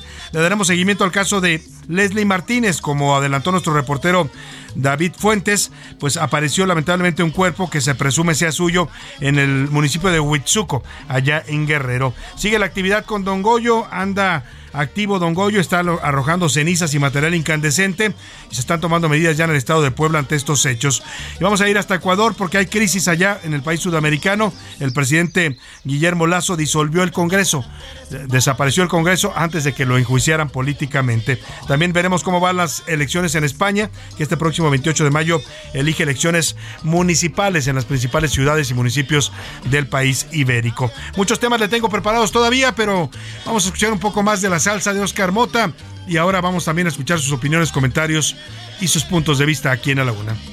Sígueme que yo te sigo. Sus mensajes me demuestran que son mis amigos. Sígueme que yo te sigo. Sígueme que yo te sigo. Tú me escribes y yo te escribo. Sígueme que yo te sigo. 140 caracteres. Bueno, ahí está don Oscar de León cantando esta salsa y vamos a ver, eh, a repasar los mensajes que tenemos para usted. En un momento más estaremos eh, lanzando la pregunta al aire. Por lo pronto vamos a hacer contacto esta tarde con una de las integrantes del equipo de natación mexicana que ha logrado toda una hazaña. Han ganado eh, medallas de oro, tres medallas de oro y una de bronce en el Mundial de Egipto. Eso sin un solo apoyo de las autoridades. Los apoyaron, los apoyaron el, la Fundación Telmes, Carlos Slim. Ellas se pusieron a vender trajes de baño para poder llegar hasta Egipto a competir. Y la verdad es que han dado una muestra de que el talento existe en México. Lo que falta en muchos casos es el apoyo gubernamental a nuestro deporte. Saludo con gusto en la línea telefónica a Joana Betsabe Jiménez García. Ella es sargento segundo de Educación Física y Deportes. ¿Cómo está, Joana? Qué gusto saludarla. Muy buenas tardes. Hola, hola, ¿cómo estás? Mucho gusto, un placer estar con ustedes. Igualmente, Joana, están contenta, supongo, de regresar a México. Los ha recibido la gente con mucho gusto por este gran logro que tuvieron en Egipto. Ay, sí, estamos muy agradecidas por el recibimiento que tuvimos hoy en el aeropuerto. Hubo mucha gente, muchos medios. Estamos muy, muy felices también con el resultado que se obtuvo en este en esta serie mundial en Egipto. Joana, ¿qué, ¿qué lección les deja a ustedes como integrantes de este equipo? Fueron a enfrentarse a algunas de las potencias mundiales en natación artística. Eh, lamentablemente no tuvieron apoyo eh, como debieran haberlo tenido desde, desde las instancias oficiales, pero esto no las detuvo, Joana. Sí, mira, eh, estamos muy contentos por el resultado que se obtuvo y más porque tuvimos la oportunidad de enfrentarnos con un país potencia que es Francia, que en el Mundial pasado en Budapest de 2022 nos ganaron por bastantes puntos. Y ya era, nosotros ya, nosotros ya las veíamos muy lejanas y que en esta competencia nos pudiéramos ver cara a cara, que se pudieran comparar las rutinas, nuestros grados de dificultad y ver que les pudimos ganar, en verdad que es un una motivación muy, muy grande para nosotras y es un eh, nos hace ver que nuestro trabajo va sembrando los frutos que desde hace años los estamos trabajando porque este trabajo no solamente es de un año es de años atrás. Entonces estamos muy contentas y pues sí muy agradecidas por el apoyo que se nos dio para esta competencia. Obviamente nos hubiera gustado que la, institu- la institución rectora que está encargada de este apoyo pues mejorara un poquito esta comunicación y esta esta ventanilla que se cerró para con todos los deportes acuáticos, no solamente con la natación artística y ver pues canales viables en los que se pueda dar este apoyo directo al atleta, porque al final los atletas somos los menos culpables en estas cuestiones eh, políticas que se están que se, que se están suscitando. Sin duda alguna. Aquí está Oscar Mota conmigo y te saluda también, Joana. Joana, Hola, ¿cómo estás? Oscar. Muchísimas Muy bien, gracias. Te mando una eh, enorme felicitación. Eh, ne- necesito, por favor, mi querida Joana, que nos ayudes a entender, si nos puedes explicar los términos, los conceptos. Co- ¿Qué podemos entender como, como apoyo, como beca, como este, pues la parte de, de salarios, ¿no? O sea, en, en donde no estuvo CONADE, en donde sí estuvo Sedena, todo esto eh, para que nos puedas ayudar a entender, por favor, los conceptos. Mira, eh, la Secretaría de la Defensa Nacional, nosotros so- de las 14 niñas que formamos parte del equipo, formamos parte del equipo, seis somos este, integrantes de esta institución. Se nos da un salario como todo soldado, tenemos las prestaciones que tiene todo soldado y por, por el trabajo que pues que ejercemos aquí. Eh, obviamente siempre han estado atentos en nuestro en nuestra preparación para los entrenamientos, para las competencias, nos han cobijado muy muy muy muy bien, pero en este caso en esta competencia eh, CONADE se nos quita, eh, perdón, la institución rectora se nos quitó los apoyos, la- la- las becas eh, directas a los atletas y los salarios de las entrenadoras. Entonces nos quedamos a la deriva, no recibimos respuesta. Y de hecho ahorita no hemos tenido ningún acercamiento, no hemos tenido alguien que nos haya dado un mensaje o algún comunicado por parte de, de ellos. Eso es delicado porque ayer lo comentábamos, ni siquiera una felicitación, vaya al otro, como dices tú, una explicación, acercarse para ver qué fue lo que pasó, si hubo algún problema burocrático, si hubo alguna falla de algún área de CONADE para que no fluyera la ayuda, pero sí llama mucho la atención, Joana, pero yo me quedo con, con esto que logran ustedes, de verdad, pues sin duda es un tema, como ya lo dices tú, que tendrá que revisarse, la CONADE tiene que apoyar a los deportes, a los deportes y a los deportistas, esa es su misión, para eso está creada, Eh, pero digamos, en la parte, digamos, de este logro histórico para la natación artística, eh, ¿Por qué crees tú que se da? eh, a- a- ¿Cómo llegaron a esto? Pues el, el proceso un poco para lo que logran en Egipto. Mira, eh, sí estamos eh, trabajando todos los días, entrenamos para dar el mejor resultado en cada competencia. Nosotros estábamos entrenando desde enero porque pensábamos que íbamos a ir a la primera serie mundial que era en Canadá. No se pudo por estas cuestiones. Posteriormente tenemos este la decisión de si vamos también a la serie mundial de Francia tampoco se pudo. Entonces hemos estado como en el ciclo competitivo en el cual nosotros también tenemos debemos tener un descenso porque no podíamos mantenernos así. Dijimos, bueno, vamos a, a España, también en España nos dijeron no pueden asistir a esta competencia porque si no no participan en la en el 50% de las series mundiales no pueden participar en esta competencia. La única competencia que nos quedaba era Egipto, así que fue la premura en decir en dos semanas nos vamos, pero muy eh, estoy sorprendida de mi equipo y de mí personalmente cómo en dos semanas pudimos retomar este ritmo competitivo y decir lo vamos a lograr y creo que el hecho de que vinieran los obstáculos y tantas adversidades que de todos por todos lados nos golpeaban y dar el resultado pues imagínate lo, lo motivadas y satisfechas que estamos con con este resultado. Eh, Eso se llama crecerse ante la adversidad, ¿no, Joana? Exactamente Pero que no sea tanto, querido filosofía. Salvador, ¿no? O sea, No tanta adversidad Pero también, no, no me eches tanta adversidad, por favor, autoridad. Claro, más apoyo, mejor. Mi querida Joana, platícanos por favor sobre las rutinas con las cuales ustedes fueron eh, ganadoras, una en particular, ¿no? Con esta canción de Don't Stop Me Now de Queen, muy, muy, muy, muy- muy animosa, muy energética. Y obviamente, a- ahorita lo que mencionabas, conforme los otros eh, compañeros que tienes, ¿cómo es el ambiente? ¿Cómo se llevan ustedes? Exacto, ¿qué tanto eh, lo- los, la- los y las unió, las unió, mejor dicho, esta situación? Mira, retomando tu primera pregunta, en esta competencia estuvimos en el equipo técnico, que fue donde utilizamos la música de Don't Stop Me Now de Queen, que gustó mucho, mucho, mucho la música. También participamos en, en solo técnico, solo libre. En el solo técnico, técnico que fue mi caso, para eh, nadé el cielo rojo de Ángel Aguilar. Nuria, eh, gracias a la vida, en el solo libre. Eh, los duetos mixtos, que desconozco ahorita los nombres de, de ambas ca- canciones, solo sé que una se llama La Llorona y es un remix. Y en los duetos técnicos, Nuria y yo nadamos, eh, en el dueto técnico nadamos un mashup de los 80 de, de los años 80 y en el dueto libre eh, de un videojuego que ahorita se me fue el nombre, pero habla sobre el vuelo del ave fénix. Y pues estamos muy contentas. Ahorita nos faltó por mostrar una rutina que es el equipo libre que todos conocen que es el tema de la mariposa monarca, Sí. pero esa todavía está en progreso para seguir aumentando nuestro grado de dificultad. Aquí me voy a tener que ir a Salvador, este, eh, Joana, porque eh, pues en este deporte que ustedes practican, natación artística, para que también nos puedas explicar y a la gente que lo, lo pueda conocer más, co- ¿cómo se diseñan estas rutinas? O sea, primero se piensa la rutina y luego le montas la música, o primero di- eh, eh, A partir de la música. canción, exacto, te, te gusta la canción y a partir de ahí montas la rutina. Eh, antes, el- en el lado sincronizado anterior, antes de estos cambios, se elegía primero la música y a partir de la música se montaban las rutinas.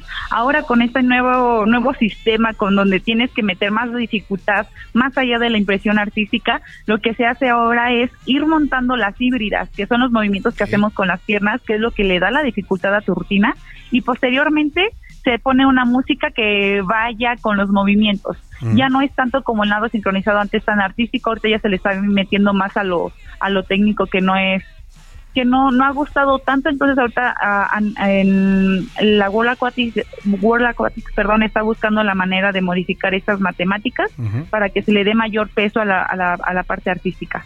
Joana, estamos conversando con Joana Betsabe Jiménez García, integrante del equipo mexicano de natación artística. Yo te quiero preguntar, esto va a ser algo, un antes y un después para ustedes como deportistas en sus vidas. Eh, ¿qué, qué esperan? ¿Qué están visual- visualizando? ¿Y cuáles son sus metas hacia adelante de este equipo que espero que ahora sí, pues más que adversidad tenga apoyo desde el gobierno? Vale, sí, esto, bueno, te agradezco primero el espacio que me dieron con ustedes para compartir esto. Y pues sí, ahorita la, la, la meta próxima, la, la más cercana son Juegos Centroamericanos, posteriormente el Campeonato Mundial en Fukuoka y para terminar el año va a ser el, los Juegos Panamericanos en Chile, donde buscamos esta clasificación en, en equipo para, para Juegos Olímpicos París 2024. Pues yo les auguro un gran futuro, Joana, a ti y a tus Muchas eh, compañeras, de verdad, a todas, una felicitación, un reconocimiento y se convierten sin duda en una inspiración para muchos jóvenes mexicanos que están buscando abrirse camino en cualquier profesión y particularmente en el mundo del deporte. Muchísimas gracias. Un abrazo y gracias por tomarnos esta llamada. Es luego. hasta luego. Es Joana Betsabe, Oscar Mota, ella es sargento segundo de Sí. Educación Física y Deportes, es integrante de la Sedena, son seis integrantes, lo que nos decía ella, y está bastante claro, ¿no? Apoyo de la Sedena, pues en cuanto a sus sueldos y a los- Claro. la, la- la preparación que les dan, las posibilidades que les dan de entrenar, pero apoyo de la CONADE, nada. Eh, y qué bueno que exactamente nos lo explicó tal cual, ¿no? O Sí. sea, no es como que dentro de ese salario se incluya todo, ¿no? No, es un salario por tu trabajo, ¿no? Por Exacto, tu cargo. po- porque en la Sedena, obviamente estos eh, eh, sargentos, soldados y demás desarrollan obviamente un trabajo a favor de la promoción del deporte, a favor Claro, de la promoción del claro. deporte, que obviamente la promoción del deporte puede ser a través de la competencia, a través de participar en foros, a través este de, de dar clases. Ujú. Entonces, el, el trabajo por lo que el, el sueldo que le están pagando es por la promoción del deporte. Sí, claro. La competencia es la otra. competencia es aparte y los gastos que implica que ellos tuvieron es. que sufragar de su bolsa en muchos casos vendiendo cosas o con el apoyo de eh, pues Carlos Slim y su fundación Telmex. Pues ahí está, bastante claro y gran logro, Oscar, y yo creo que este equipo todavía nos va a dar muchas satisfacciones a los mexicanos. Continuaremos, por supuesto, platicando. Tenemos también eh, pendiente platicar con Nuria, platicar con Adriana Loftus, que es la entrenadora. Tenemos ya una charla este, pactada. Entonces, seguiremos, le vamos a dar obviamente seguimiento a todo eso, porque además es interesante y eh, destacar lo, lo que hemos hablado en este espacio, querido Salvador, que pues es un año de Juegos Centroamericanos que es eh, prácticamente en, en un par de semanas. Luego vienen obviamente Panamericanos, viene el próximo año París. Entonces, viene este, este ciclo olímpico. ¿no? Y yo creo que va esta, esta selección todavía nos va a traer más medallas. Muchas gracias. Es Oscar. correcto, mi querido Más adelante volvemos contigo. Vamos por lo pronto a retomar sus opiniones y comentarios. Ya están conmigo aquí en la mesa Milka Ramírez, que le doy la bienvenida. ¿Cómo estás, Milka? Muy bien, Salvador, con bastante información, bastante movidita. desde- Bastante desde- movido el día, ¿no? Intenso. José Luis Sánchez, ¿cómo estás? Salvador García Soto, ¿cómo están? Bonito miércoles, buena mitad de semana, Milk, ¿cómo están? Bonito Muy día, bien. todo bien y bastante intenso, Y Salvador. sin más ni más, lancemos la pregunta. ¿Qué dice el público? Y leemos los comentarios, Salvador, con muchísimo gusto, que son eh, bastantísimos. Oigan, por cierto, rapidísimo, Salvador, las ganadoras de los cambios de imagen del 10 de mayo ya fueron con Mao. Ya cambiaron, se ya, se hicieron el cambio de look. El viernes van a venir, van a Las estar aquí. mamás de a la una van a llegar mamás. con nuevo look. Las mamás de la una, las ganadoras van a venir el próximo viernes. El viernes aquí estarán Vamos en cabina. a contar la historia y vamos y a ver el antes y el después. ¿no? Incluso le estamos preparando un video para que usted las vea en redes sociales cómo fue la transformación que les hizo Mauricio Rugerio. Así vamos es, a comenzar hoy, si te parece, los mensajes con Twitter. ¿Qué dice la comunidad tuitera, Milka? En Twitter sobre el tema de si México sigue siendo un país seguro para los extranjeros, el 5% dice que sí que es seguro, el 55% dice que no, que no es seguro, y el 40% dice que la violencia nos está afectando a, A todos. todos, incluido el turismo. Sobre el tema de la evolución del Internet, el 65% dice que ha sido una buena evolución, que es una fuente de conocimiento. Ujú. El 3% dice que mal, que daña todo. Y el 32% dice que de plano ya no podemos vivir sin el Internet. Pues sí, yo coincido con esa última también, ¿eh? Y con la primera también. Digo, tiene sus lados oscuros el Internet, Milka, pero más que la herramienta es el uso que le dan los seres humanos, ¿no? Exactamente, yo creo que es eso y como pasa con muchas otras cosas, Claro. ¿no? O sea, las creo cosas no son malas o buenas, el hombre es el que las hace buenas o malas, ¿no? que exactamente. Y sobre el tema del dólar, el precio del dólar respecto al peso, el 4% dice que sí, que este récord en, en el, en el tipo de cambio es una, un logro del presidente López Obrador. ¿Cuánto por ciento? El 4%. 4%. 4%. El 96% dice que no, que hay otras variantes. Y hay. Nadie dice que los mexicanos nos beneficiamos de esto. Nadie cree que nos Nadie, el beneficiemos de un dólar 0%. bajo. Ay, nunca Pues me mire, es que lo presume mucho el presidente y está bien, el dólar sí está a niveles bajos, pero le decía, eso tiene su doble filo primero, ¿no? A uno les beneficia, a otros les afecta. Pero además, cuando tenemos una inflación todavía tan alta, casi del más del 7%, cuando estamos pagando tan caros los alimentos, Milka, pues qué más te da que el dólar esté barato, ¿no? Exacto. ¿De qué te sirve si tú no puedes satisfacer tus necesidades más básicas? Ayer estaba escuchando, bueno, ayer antier, el 5 de mayo, el 15 de mayo, perdón, estaba escuchando a los maestros que decían, es que qué padre que haya anunciado López Obrador un aumento del 8.2% Sí. para los salarios, pero no es ni siquiera lo equiparable a, la, inflación. Sí, hablamos de una inflación de casi 14% en alimentos, Milka. O sea, por eso se queda corto el aumento del presidente. No alcanza. No alcanza es para que no mucho. alcanza. José Luis Sánchez, ¿qué dice nuestro público? Tenemos muchos comentarios por acá. Eh, Desde La Laguna nos dice José Ríos, en cuanto a las nadadoras, no deberían de aceptar ir a Palacio Nacional cuando sean invitadas o cuando algún tipo o cuando algún deportista sea invitado a Palacio Nacional y que no haya recibido ningún tipo de apoyo del gobierno, no deberían de asistir al, a- al Palacio. ¿Por qué? Porque solamente le hacen el caldo gordo al presidente López Obrador. Y en cuanto al Internet, yo simplemente no puedo vivir, nos dice José por acá de La Laguna. Sin el Internet, pues no, yo creo que ya nadie puede vivir sin el Internet. Bueno, habrá gente que vive en lugares apartados, en zonas rurales, que dice, pues yo para qué quiero el Internet, ¿no? Pero los que vivimos en zonas urbanas, pues necesitamos estar conectados, la verdad, por, Pues por muchas razones, ¿no? Personales y de trabajo y de muchas otras cosas. La señora María Alcaral dice, Salvador, yo tengo 79 años, me costó muchísimo trabajo aprender a usar el Internet. Ajá. En la pandemia revolucioné mi capacidad de utilizarlo. Hoy ya, además de WhatsApp, ya tengo Twitter y redes sociales. Ah, Un aplauso arriba, para ella. La verdad es que es un reto para los adultos mayores poder eh, eh, lograr entender las- la- la- el Internet, Milka, las aplicaciones, hasta usar un teléfono celular es complicado para ellos porque no, no nacieron con esta tecnología. Ah, pero una vez que le agarran la onda, y si Ah, no, pregúntenle ándale. a mi señora madre. Mi, mi Bueno. mamá tiene, perdón mamá, pero tiene 60 años. Ajá. Y hay cosas que ella sabe hacer en internet mucho mejor que yo. ya o sea, te enseña, ya te da clases. Sí, de verdad. Dice aquí Rubén Esponda, su productor, claro. que los suegros de sus suegros ya no pueden vivir sin la Alexa, ¿no? Que es la Claro. inteligencia artificial.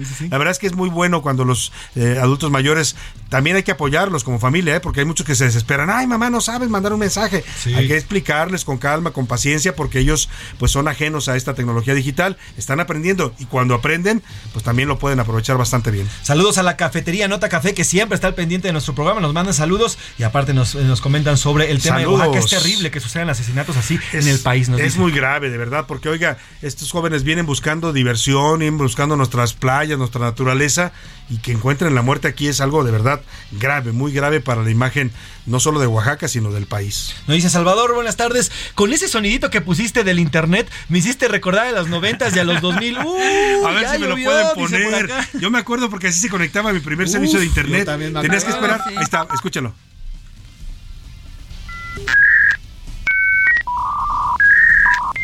Uy, sí, sí. Y estaba uno esperando desesperado. ¿A qué hora se abre? Qué horror. ¿A qué hora se abre la maldita página? no? Es una cosa, oye. Y aparte eso bloqueabas la línea telefónica. Sí, claro. Mientras estabas en internet no podía nadie hablar. Oye, eh, yo me acuerdo mucho en mi casa, somos tres hermanos, y yo me conectaba a internet y mi hermano Mauricio descolgaba la línea porque quería hablar y yo, ¡No! No ¡Ya me puede, ya te desconectaste! te desconectaban. Me enojaba muchísimo. Pues sí, Uy, pero qué bueno, cosa. fueron los pininos en el internet. Nos dice por acá, sal- saludos Salvador, cada vez que voy a mi pueblo sufro mucho porque no hay internet. El gobierno ya casi, ya casi se va y en mi pueblo nomás nunca llegó el internet por el tema de la pobreza. Nos hablan desde Hidalgo. Saludos. Lamentablemente sí, las empresas privadas no están yendo a las comunidades apartadas. El presidente López Obrador eh, prometió cuando llegó un programa de internet para todos, ¿no? Y dijo que iba a llevar internet a estos lugares apartados, pero al parecer no se ha, pues no, no se ha cumplido el programa, Milka. Sí, es, bueno, es un programa que tiene como dos aristas. Esta parte del Internet para todos, que precisamente es lo que comentabas, se, está, se están haciendo los trabajos y hay como la otra parte que es un Internet más económico, que también viene por parte del gobierno federal y es Sí. administrado por la Comisión Federal de Electricidad. Que usa la fibra óptica de la CFE. Esa, esa es una gran opción, ¿eh? porque es una red Sí, que atraviesa toda la. República para llevar internet a comunidades alejadas, a donde nunca va a ir el señor Slim o, los servicios extranjeros. ¿no? Y los precios están buenos, Salvador. La realidad es que estamos habría ver cómo es el servicio, pero hay paquetes desde un peso al día ah, y creo que el paquete anual, que es el más caro, rebasaba los dos mil y cachito Oye, más o menos. porque todavía en México la verdad es que pagamos un internet muy caro. Y deficiente. Y deficiente. Tú vas a cualquier otro país y te das cuenta cómo fluyen las comunicaciones, las llamadas, los mensajes. Y en México batallamos siempre. Si quieres hacer una llamada por WhatsApp, estás batallando para que te conecte. Si quieres ver un video en tu teléfono, estás sufriendo. O sea, es un problema de verdad. Internet caro y malo el que tenemos en México. Exactamente. Nos dicen por acá sobre el tema, sobre las tres preguntas, Salvador. El crimen está desbordado, no solamente turistas, los mexicanos los vivimos a todos los días. El dólar bajó, no es un logro de la 4T, es simplemente otros factores. Por ejemplo, la llegada de Tesla a nuestro país, que eso implica inversiones de nearshoring a nuestro país. Es una inversión gigante y además el internet es positivo si lo utilizan bien, nos dice. Claro, si se le da un buen uso. Coincido con sus opiniones. Nos dice por acá, Salvador, ¿te acuerdas cuando para cargar una página te tardabas casi Uf, 10 minutos en lo que jalaba y cargaba? Era un tema de paciencia, ¿no? Paciencia casi jacobina, ¿no? Sí, Si era video, no, no, no. El video era una aventura, ver un video porque lo veías como en media hora, un video de dos minutos. Nos dice la señora Perla, bueno, te saluda Salvador, buenas Saludos, señora Perla. Salvador, yo me casé gracias, en la pandemia gracias a que mi esposo lo conoció a través de redes sociales. Nos pone aquí Tinder. Eh, no tengo pena en decirlo, lo conocí en Tinder en la pandemia, salimos acabando la pandemia y hoy somos felizmente acabados. Llevo un año con él. Qué bueno. gracias al internet. Felicidades. Nos dice también Fabiola. Conozco muchas parejas que se han conocido por estas aplicaciones, ¿eh? O sea, la verdad es que sí hay historias de amor que se han hecho a través del internet.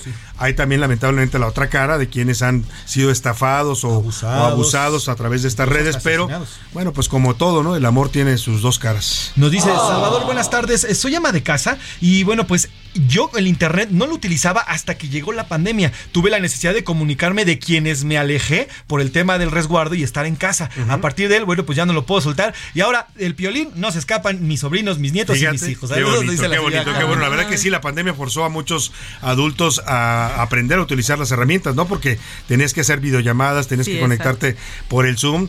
Bueno, vimos los desfiguros de muchos, ¿no? Se- que ¿no? Todavía le Los acaba, de pasar al funcionario del IMSS que andaba ahí tratando de emular el logotipo del IMSS. Nos dice por acá, saludos Salvador, soy el señor Arturo. Sobre el tema de Morena y estas supuestas amenazas, pues con los mensajes que leyeron, yo no veo ninguna amenaza de la ministra Norma No, Piña. yo tampoco Solamente veo. le preguntó, sí. en Veo una conversión donde le dice usted nos ha eh, ofendido, lo sostiene en público, sí, se lo dice a sus hijos, sí. Es un intercambio, no parece una amenaza, la verdad que sí. Pero vamos a buscar al senador Armenta para que vea, para que nos diga dónde está la amenaza o por qué se sintió intimidado por doña Norma Piña. Vámonos a la pausa con música, esto se llama Monitor de Bolobán.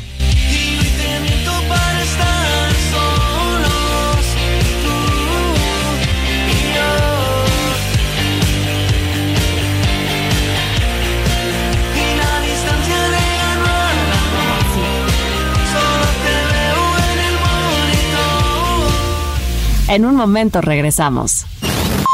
Ya estamos de vuelta en A la Una con Salvador García Soto. Tu compañía diaria al mediodía. Toma un minuto y piensa en tu momento favorito. El nacimiento de tu primer hijo o su primer cumpleaños. Ahora piensa en las empresas y en los empleos que hay detrás. El de Ana que trabaja en la empresa donde hacen los biberones. El de Carlos que hace los pasteles. O el Empresarios y colaboradores trabajamos para que a todos nos vaya mejor. CIRT, Radio y Televisión Mexicanas. Voz de las empresas. Consejo de la Comunicación. Internet ha modificado incluso la forma en la que nos relacionamos sentimentalmente. Según plataformas como Tinder, hoy en día, 4 de cada 10 parejas se conocieron en Internet o alguna aplicación. Esta cifra aumentó a 6 de cada 10 durante la pandemia.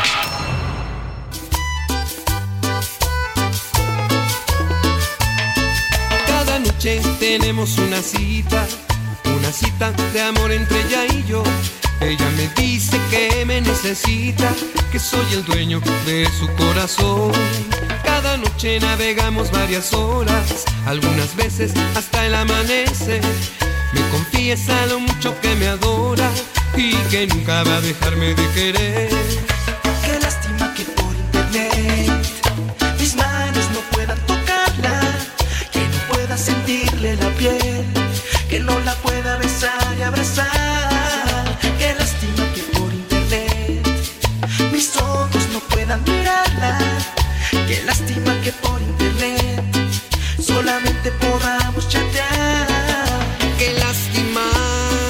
la tarde con 31 minutos. Esta canción de los socios del ritmo se llama Amor de Internet y se hizo en el 2002. Es importante la fecha porque dice, qué lástima que no pueda verla. Claro, en el Internet de ese tiempo nada más se podía chatear, intercambiar mensajes, ¿no? No había todavía videollamadas que hoy se pueden hacer y se pueden hacer infinidad de cosas, ¿eh? Y se hacen en el Internet con estas videollamadas cuando se trata de parejas románticas. Así cantaban los socios del ritmo en, en el nuevo milenio que iniciaba y que el Internet empezaba a revolucionar las vidas de los seres humanos en todo el planeta y por supuesto también las relaciones y el amor.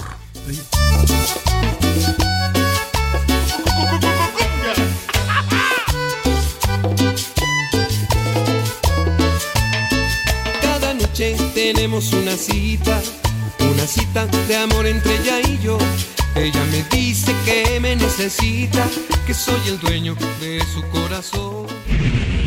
A la una. Con Salvador García Soto.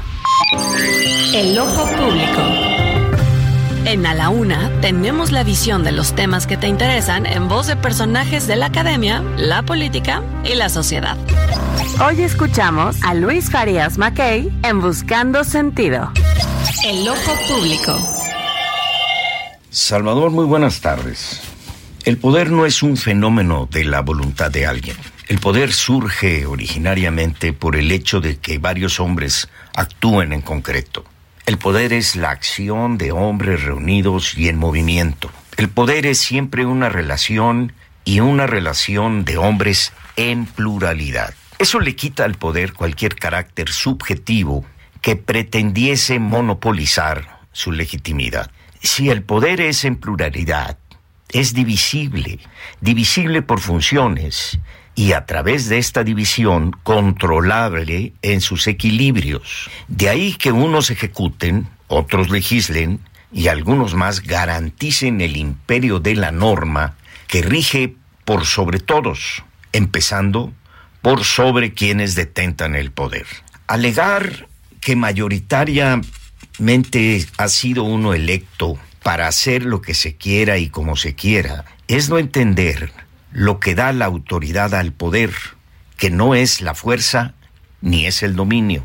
El poder solo se define como fuerza cuando carece de autoridad, en tanto que la autoridad lleva como atributo propio y legítimo el poder, pero como algo secundario e instrumental. Donde hay autoridad, no se plantea el problema del poder, pero donde se discute el problema y los alcances del poder, se denota ausencia de autoridad. Pues bien, en el caso de la constitucionalidad del Plan B por la Suprema Corte de Justicia, esto actuó y brillantemente, diría yo, como autoridad, no como poder. Ojalá y lo entiendan enfrente. Gracias. A la una. Con Salvador García Soto.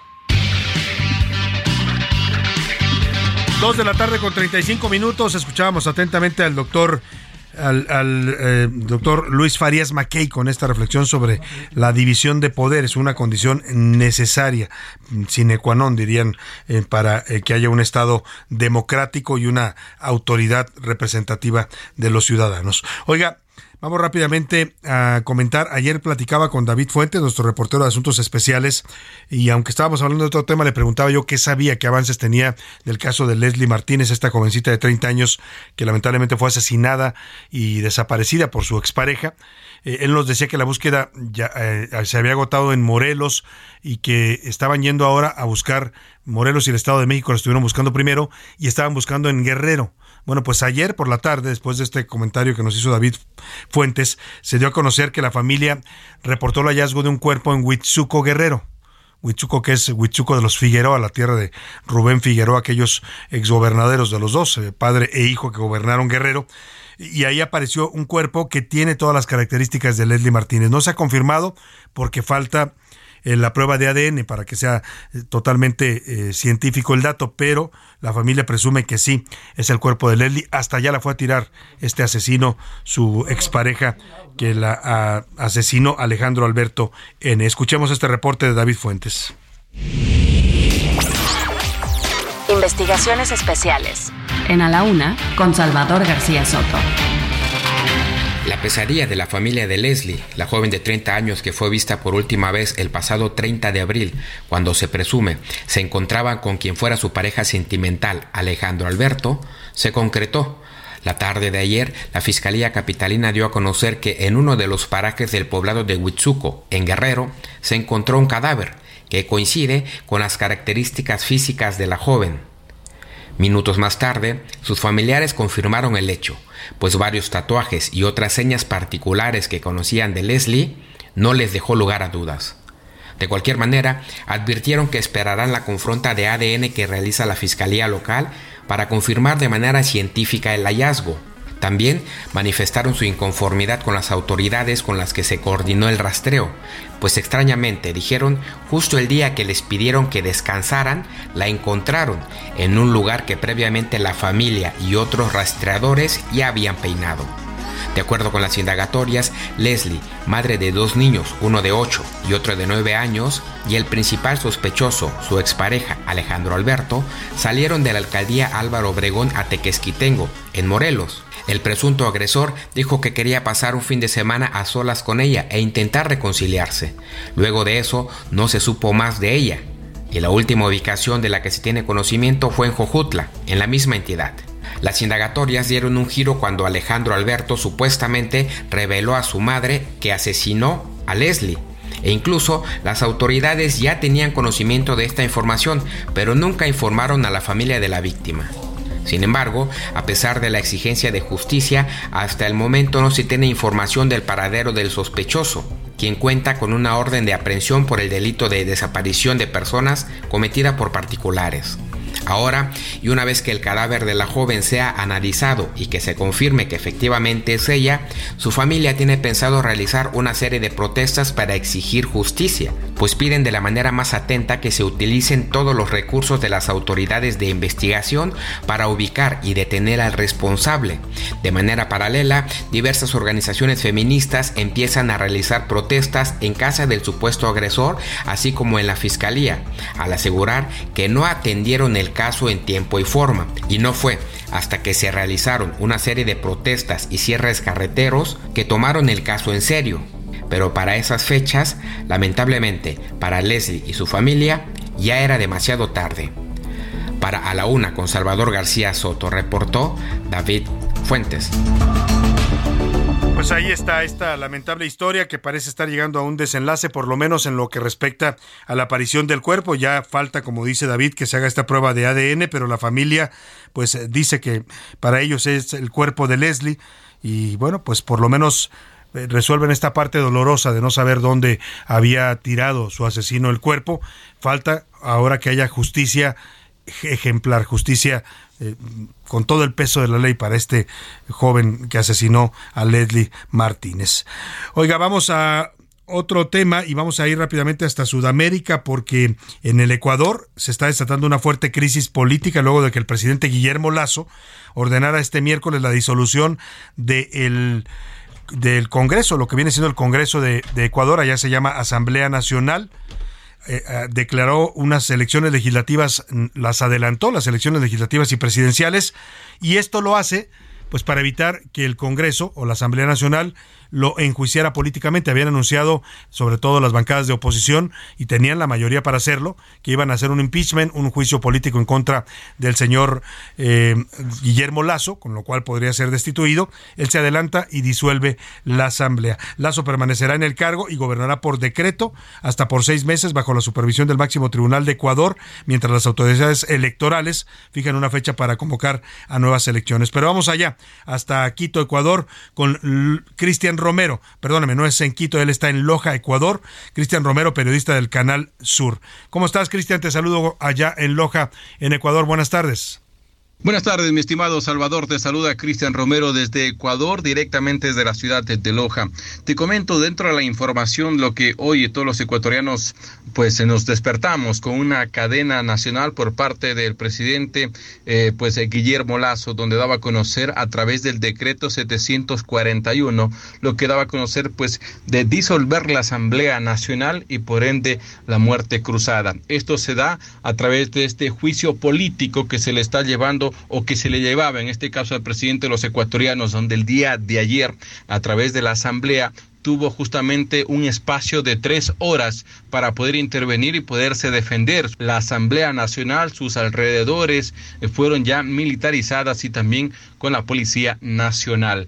Ahora el panorama político está de que el presidente eh, pues eh, ya convocó en este caso al Consejo Nacional Electoral para que en siete días pueda llamar a elecciones y luego del mismo, obviamente, pues poder proceder con este proceso eh, que se da en nuestro país. La situación política económica, obviamente, es una crisis que se va y que se está viviendo en el país. Si es constitucional o no, a decir dentro de un poco de los entendidos también, es de que el argumento que pone el presidente de los ecuatorianos a través de este decreto 700 41 es de que no está refiriéndose directamente a este caos o conmoción política que da a conocer el presidente. Y lo, que sí, la crisis política, sobre todo que vive el país, está un poco pues debilitada.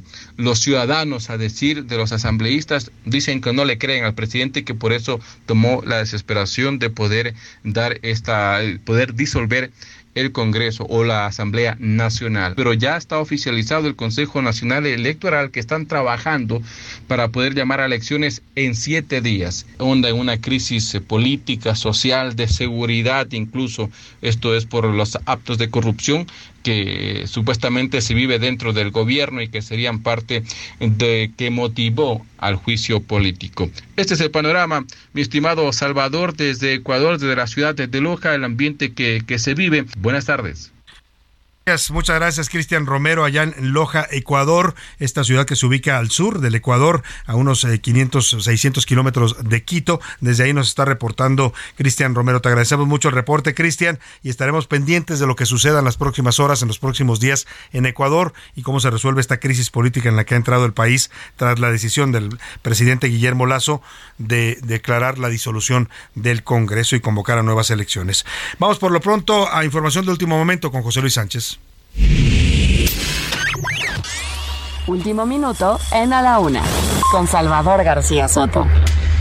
José Luis Sánchez, ¿qué nos tienes? De último momento, Salvador en Guerrero, un juez federal dictó sentencia condenatoria de 92 años y 6 meses de prisión, además de una multa de 920 mil pesos en contra del, exalcal, del exalcalde de Iguala, Guerrero, José Luis Abarca Vázquez. Esto por su responsabilidad en el delito de secuestro en agravio de seis integrantes del movimiento campesino Unidad Popular, entre ellos el periodista Arturo Hernández Cardona. El líder del movimiento campesino Unidad Popular, Hernández Cardona, fue encontrado muerto en 2013, Salvador.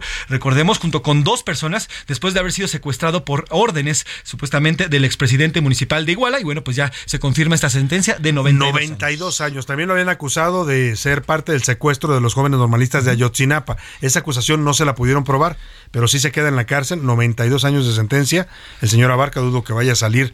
¿Qué, qué edad tendrá Abarca en este momento? Yo creo que ya rebasa los 50 años. Dudo que vaya a salir en algún momento de la cárcel. El caso de Ayotzinapa no se lo pudieron probar, pero él fue un personaje clave, porque él era el alcalde de Iguala en la, el momento que desaparecen estos jóvenes y que son desaparecidos y asesinados, y se le vinculaba directamente con el grupo de Guerreros Unidos a través de su esposa María de los Ángeles Pineda, que era hermana de uno de los dirigentes de Guerreros Unidos. Esa es la gravedad del caso de Abarca, José Luis Abarca, perredista, por cierto, que en algún momento fue pues cercano también al presidente López Obrador cuando él era del PRD, ¿no? Y bueno, pues ahora lo están sentenciando a 92 años. ¿Cuántos años tiene? Tiene 62 años, Salvador. Pues ya difícilmente va a volver a ver la luz. Espero que no lo haga porque los crímenes que cometió sí son crímenes bastante graves. Y vamos rápidamente hasta España. Oigan, andamos hoy un poco internacionales también porque viendo el panorama político veíamos lo que sucede en Ecuador y en España están ocurriendo en este momento campañas para elecciones municipales. Se van a renovar todas las comunidades municipales de España, incluye, incluye Madrid, por supuesto, Barcelona, todas las grandes ciudades españolas, Valencia, Bilbao. Y son elecciones muy interesantes porque, mire, el sistema electoral español, yo creo que es uno de los más avanzados del mundo. Eh, eh, eh, no es, no se ve lo que aquí se ve en México. No llega una campaña y tapizan de basura las calles, eh, fotografías con rostros, perdóneme la expresión, pero a veces son bastante desagradables los rostros de los políticos que nos ponen sus caras enormes ahí en las avenidas y en las calles. No va uno y dice, ah, caray, te espantan de verlos, nada más te amargan el, el día y el panorama, te afean el, el paisaje. Allá no hay todo esto. Hay campañas muy mediáticas, hacen debates, participan en, redes y a, través de eso se elige a los nuevos candidatos, en este caso alcaldes de las principales ciudades de España. Por allá en España se encuentra eh, a Carlos Salomón, que es colaborador de este espacio, y va a haber elecciones, le decía, en todas las comunidades autónomas, exceptuando Andalucía, Cataluña, Galicia, el País Vasco y Castilla y León. En to- todas eh, con miras a esta elección que tendrá lugar eh, el, el 28 de mayo y son previas a la elección presidencial. Va a renovar también su presidencia España el próximo 7 de diciembre. Pero saludo con gusto allá en Madrid, España, a Carlos Salomón, nuestro analista político, que nos cuenta cómo está el panorama. Carlos, Carlos, muy buenas tardes, ¿cómo estás? Buenas tardes, Salvador. Este, buenas noches aquí en Madrid. Decirte que pues el próximo 28 de mayo habrá elecciones para todos los municipios de España y además habrán 12 comunidades, el equivalente a dos estados. En lo que se está jugando es un prelaboratorio de lo que será en diciembre la elección presidencial. Y la, en este momento lo que te puedo decir que las encuestas indican que va a arrasar la derecha española. ¿Por qué?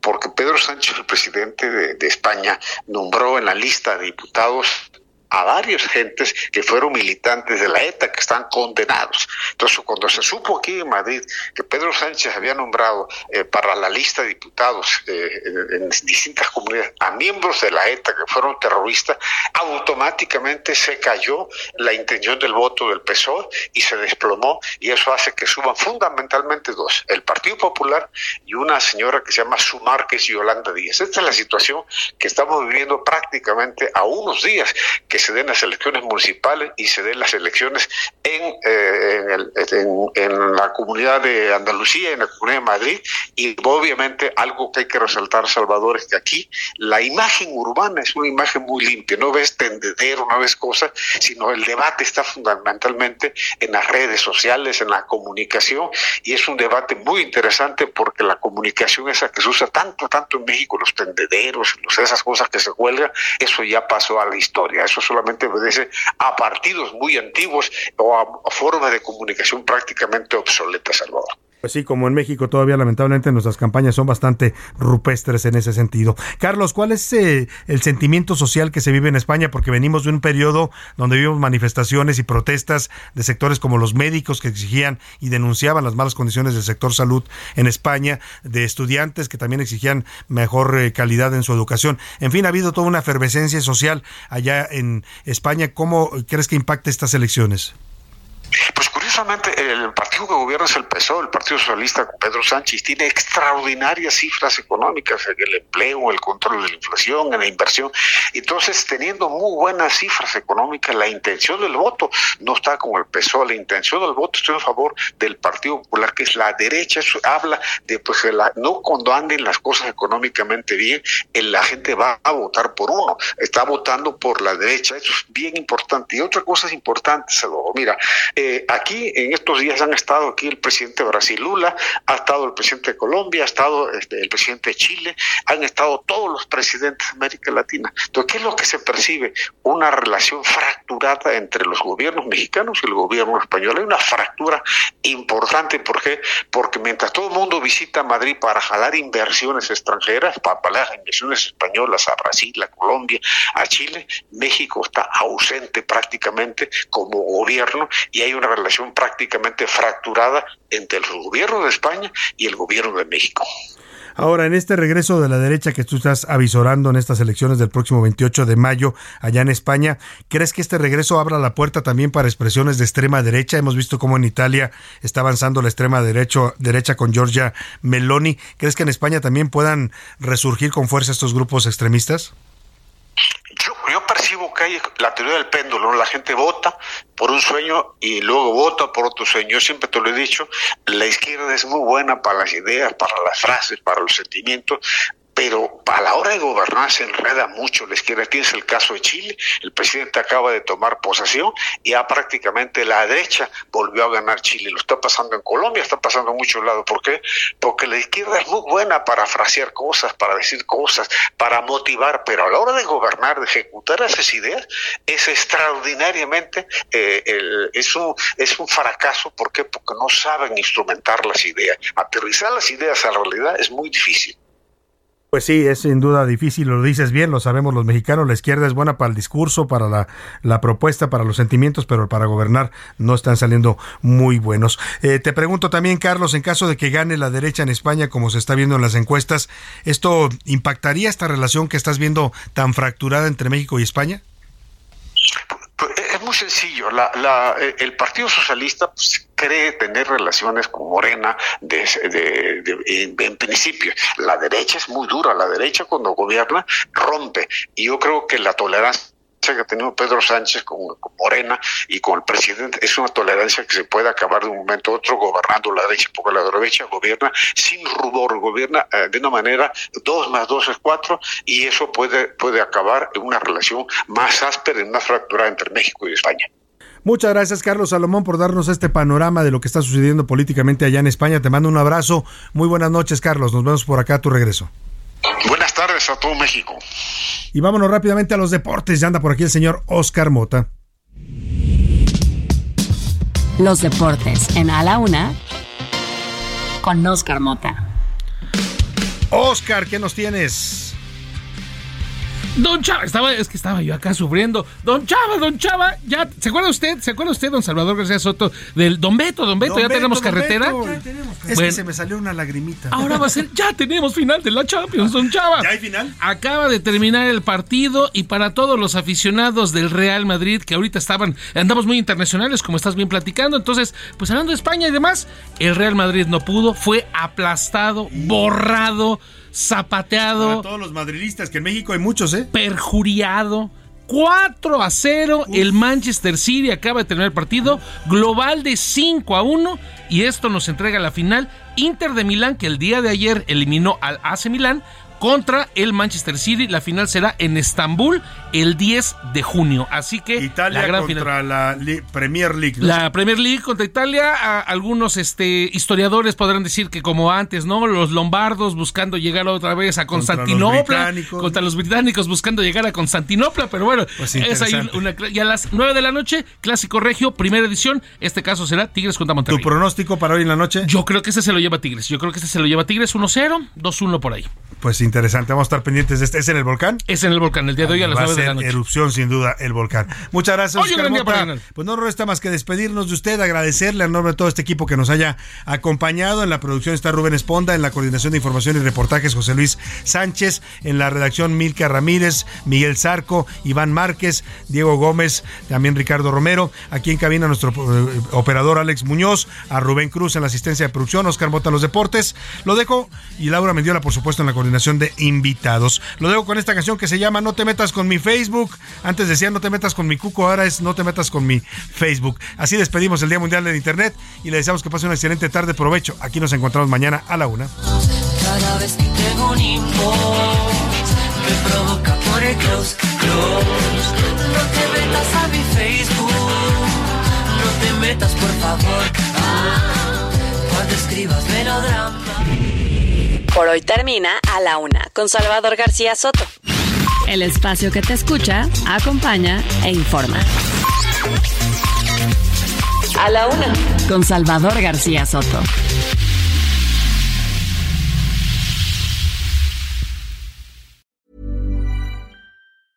Hi, I'm Daniel, founder of Pretty Litter. Did you know cats tend to hide symptoms of sickness and pain? I learned this the hard way after losing my cat, Gingy. So I created Pretty Litter, a health monitoring litter that helps detect early signs of illness by changing colors, saving you money and potentially your cat's life. Pretty Litter is veterinarian developed, and it's the easiest way to keep tabs on your fur baby's health right at home. Go to prettylitter.com and use code ACAST for 20% off your first order and a free cat toy. Terms and conditions apply. See site for details.